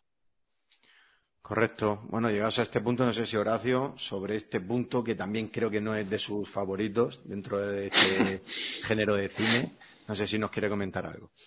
Eh, bueno, yo poca cosa, ya, ya habéis comentado todo, eh, bastante interesante y tal, pero bueno, yo, yo no sigo mucho este tema. No, no, no sigo ninguno en realidad. ¿eh? A mí lo único que me estaba dando cuenta, que creo que hay un género que no se ha comentado un poco, que a ver, hablando de ciencia magia, eh, yo no sé cómo llamarlo, sería un apartado, un apartado aparte, que, que es como si fuera ciencia o magia, pero tipo hardcore. Me explico es un cine, un cine un poco, un poco, un poco mágico, pero donde esa ciencia parte técnica se lleva, se lleva un poco a los extremos de manera deliberada. Me explico. Os voy a dar un ejemplo. No sé si acordáis, hace un año hay una película de, Christopher Nolan, eh, o dicho de otra manera, Regreso al futuro, a pesar de sus condensadores de historias, es una película de un argumento relativamente simple aunque en su época, cuando salió, que no sé, 85, 87, cuando fuera, pues bueno, era rompedora, viajes en el tiempo y tal. Pero luego hay gente que le gusta dar vueltas de tuerca a todos estos argumentos, aunque sí, aunque intenta meter ciencia por detrás, pero se acordé, creo que de Christopher Nolan hace un año. ¿no? Tenet, Tenet, sí, eso es una vuelta de tuerca o varias. No sé si, si la habéis visto. Sí, muy buena. hay, que verla por lo menos dos o tres veces para, para entenderla. De hecho, fue la, la, primera peli que vi después del confinamiento en el cine. Fue la primera que fui a ver al cine, la, que, la que se podía, ¿no? La, la que se podía. Eso es. Igualmente, igualmente, sí, sí. Y, y me quedé súper sorprendido. Eh, tengo que reconocer que la primera vez no me enteré de, nada. Gente allí y tal. Entre que, como tú has comentado, seremos del confinamiento la primera vez en el cine y todo es súper extraño y tal, y luego encima ese tipo de película, pues no veas. Pero lo que quiero decir con todo esto que, que, que yo consideré que, hay un género aparte donde todas estas cosas la llevan un poco en extremo, que a veces no sé con qué fin, eh, porque ahí a lo mejor no sé si podrían incluir películas como, yendo otra vez a, a Christopher Nolan, a Inception, que es del 2010, no sé si considerar una película. Eh, ella un poco más fantástica, ¿no? Pero si estamos hablando. De sueños y tal, es más otro rollo, quizás, ¿no? Es otro, es otro rollo, sí, porque es más, no sé si más psicológico o tal. Pero si, si nos atenemos a cosas un poco más científicas o, digamos, tecnológicas, yo en el plan hardcore me, iría, por ejemplo, eh, hasta, hasta cosas que yo recuerdo, porque seguro pues que hay más que si Tenet, o por ejemplo, eh, un poco del cine y yéndonos a series, no sé si visto esta serie uh, Westworld, que es de, Que, de HBO, pues bueno, pues, pues es, es un increscendo de, de un poco tal. Cuando termina la segunda temporada no te enteras, yo, yo lo reconozco por lo que está pasando. Eh, no sé si de manera deliberada o, o algo así, pero lo que quiero decir con todo esto que, que yo creo que hay un género también, eh, ciencia o magia, pero habría género fácil de ver para llegar a todo el público y luego otro género pues un poco más complejo que vamos, yo reconozco que la película, la película de Tenet solo por la he visto una vez, me ha gustado mucho la sensación porque no he tratado de entenderla a nivel, a, nivel lógico, ¿vale? Pero he hablado con gente que no sé cómo lo ha hecho, no sé si luego ha visto mil foros, historias, pero te la cuenta en detalle y lo he entendido todo. Y, es impresionante. Me comentaron todas las, teorías, pero bueno, sí, sí, simplemente eso. Tendría un género más, más hardcore, como en todas las cosas, de, pues, ciencia y magia, por todo esto que estáis comentando. Sí, te, voy a contar un secreto, Horacio, que seguro que alguno de los que te ha comentado cosas de Tenet lo ha utilizado. Y bueno, ellos no necesitan que se les haga publicidad porque en este mundo del podcasting yo siempre digo que son para mí una de las grandes referencias. Estoy hablando de la órbita de Endor. Y si mm. quieres, sobre todo en la plataforma iBox, te metes, buscas, pues eso, pones en el buscador Tenet eh, órbita de Endor. Yo creo que aunque pongas Tenet te van a aparecer los primeros ellos. Y el especial que ellos hacen lo explican todo muy bien. Y la recomendación es alguien que ya haya visto la película, se escucha el podcast y luego se vuelve a ver la película. Y así es como uno cuando ve Tenet en un segundo o tercer visionado, es cuando ve con el análisis de los compañeros que, bueno, que en estos, que en eso son unos maestros, pues, digamos que te lo desvelan todo, además de enseñarte otras muchas cosas y otras muchas curiosidades que, que tiene esta, esta película. Te lo dejo ahí como recomendación para todos nuestros oyentes, aunque seguro que la gran mayoría de nuestros oyentes conocen de sobra a los compañeros de LODE. Eh, bueno, pues entramos ya en las reflexiones finales y en la en la despedida. Quiero empezar por ti, Ismael, a ver qué me cuentas de un poco mm, resumen, reflexiones de todo lo que hemos comentado en el programa de hoy. Pues yo, mm, gracias también a la ayuda de, Horacio, he podido entender también un poco eh, aspectos. Yo, por ejemplo, la, hemos hablado mucho en el podcast de la escena esta de interestelar de, del planeta eh, que pasa, en el que pasa el tiempo más rápido y todo eso. Y bueno, la verdad es que con la explicación de Horacio de que, bueno, eso son, son teorías no de la ciencia que pueden pasar, pero no están probadas, no son cosas que están escritas, pero claro, la ciencia al final se basa en hechos eh, probados, ¿no? En hechos reales. Y, y, muchas veces, pues claro, ves en las películas cosas que te cuadran, ¿no? Eh, que es lo que, lo que comentaba al principio del podcast, pero que luego, claro, le busca una persona que sí que entiende del tema y te explica en qué se han basado o en qué se han podido inspirar para hacer eso, pues ves que dices, sí, hay un equipo bueno de, de, guionistas detrás, pero al final em, sí, siempre está la, parte esa que no, que no se ha probado o que no se sabe porque son películas muchas veces futuristas.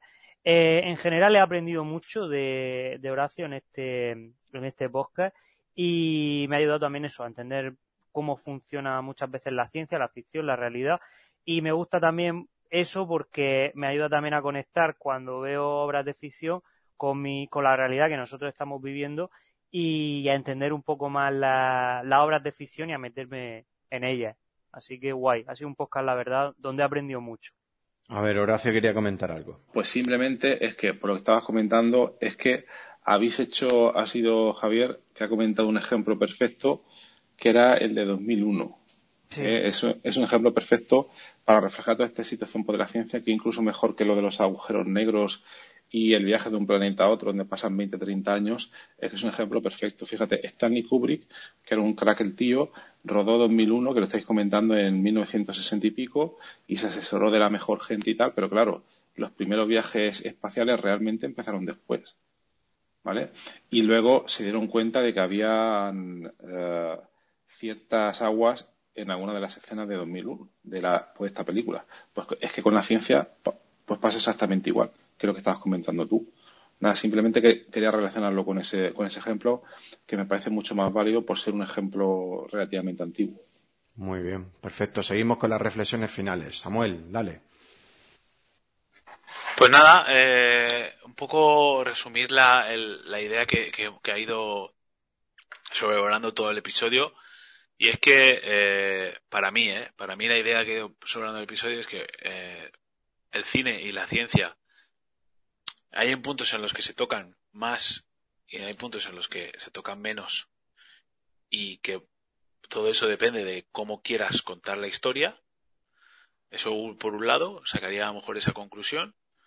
Eh, la segunda, que los propios científicos, más allá del cliché que en un principio a lo mejor se podía, se podía tener sobre cómo son los científicos en el cine, muy, muy, muy muy caricaturizados por la figura de, Albert Einstein, como eh, imagen icónica, como, su, porque sí, porque al final da ese, ese perfil de científico loco, pese a que no lo estaba en absoluto.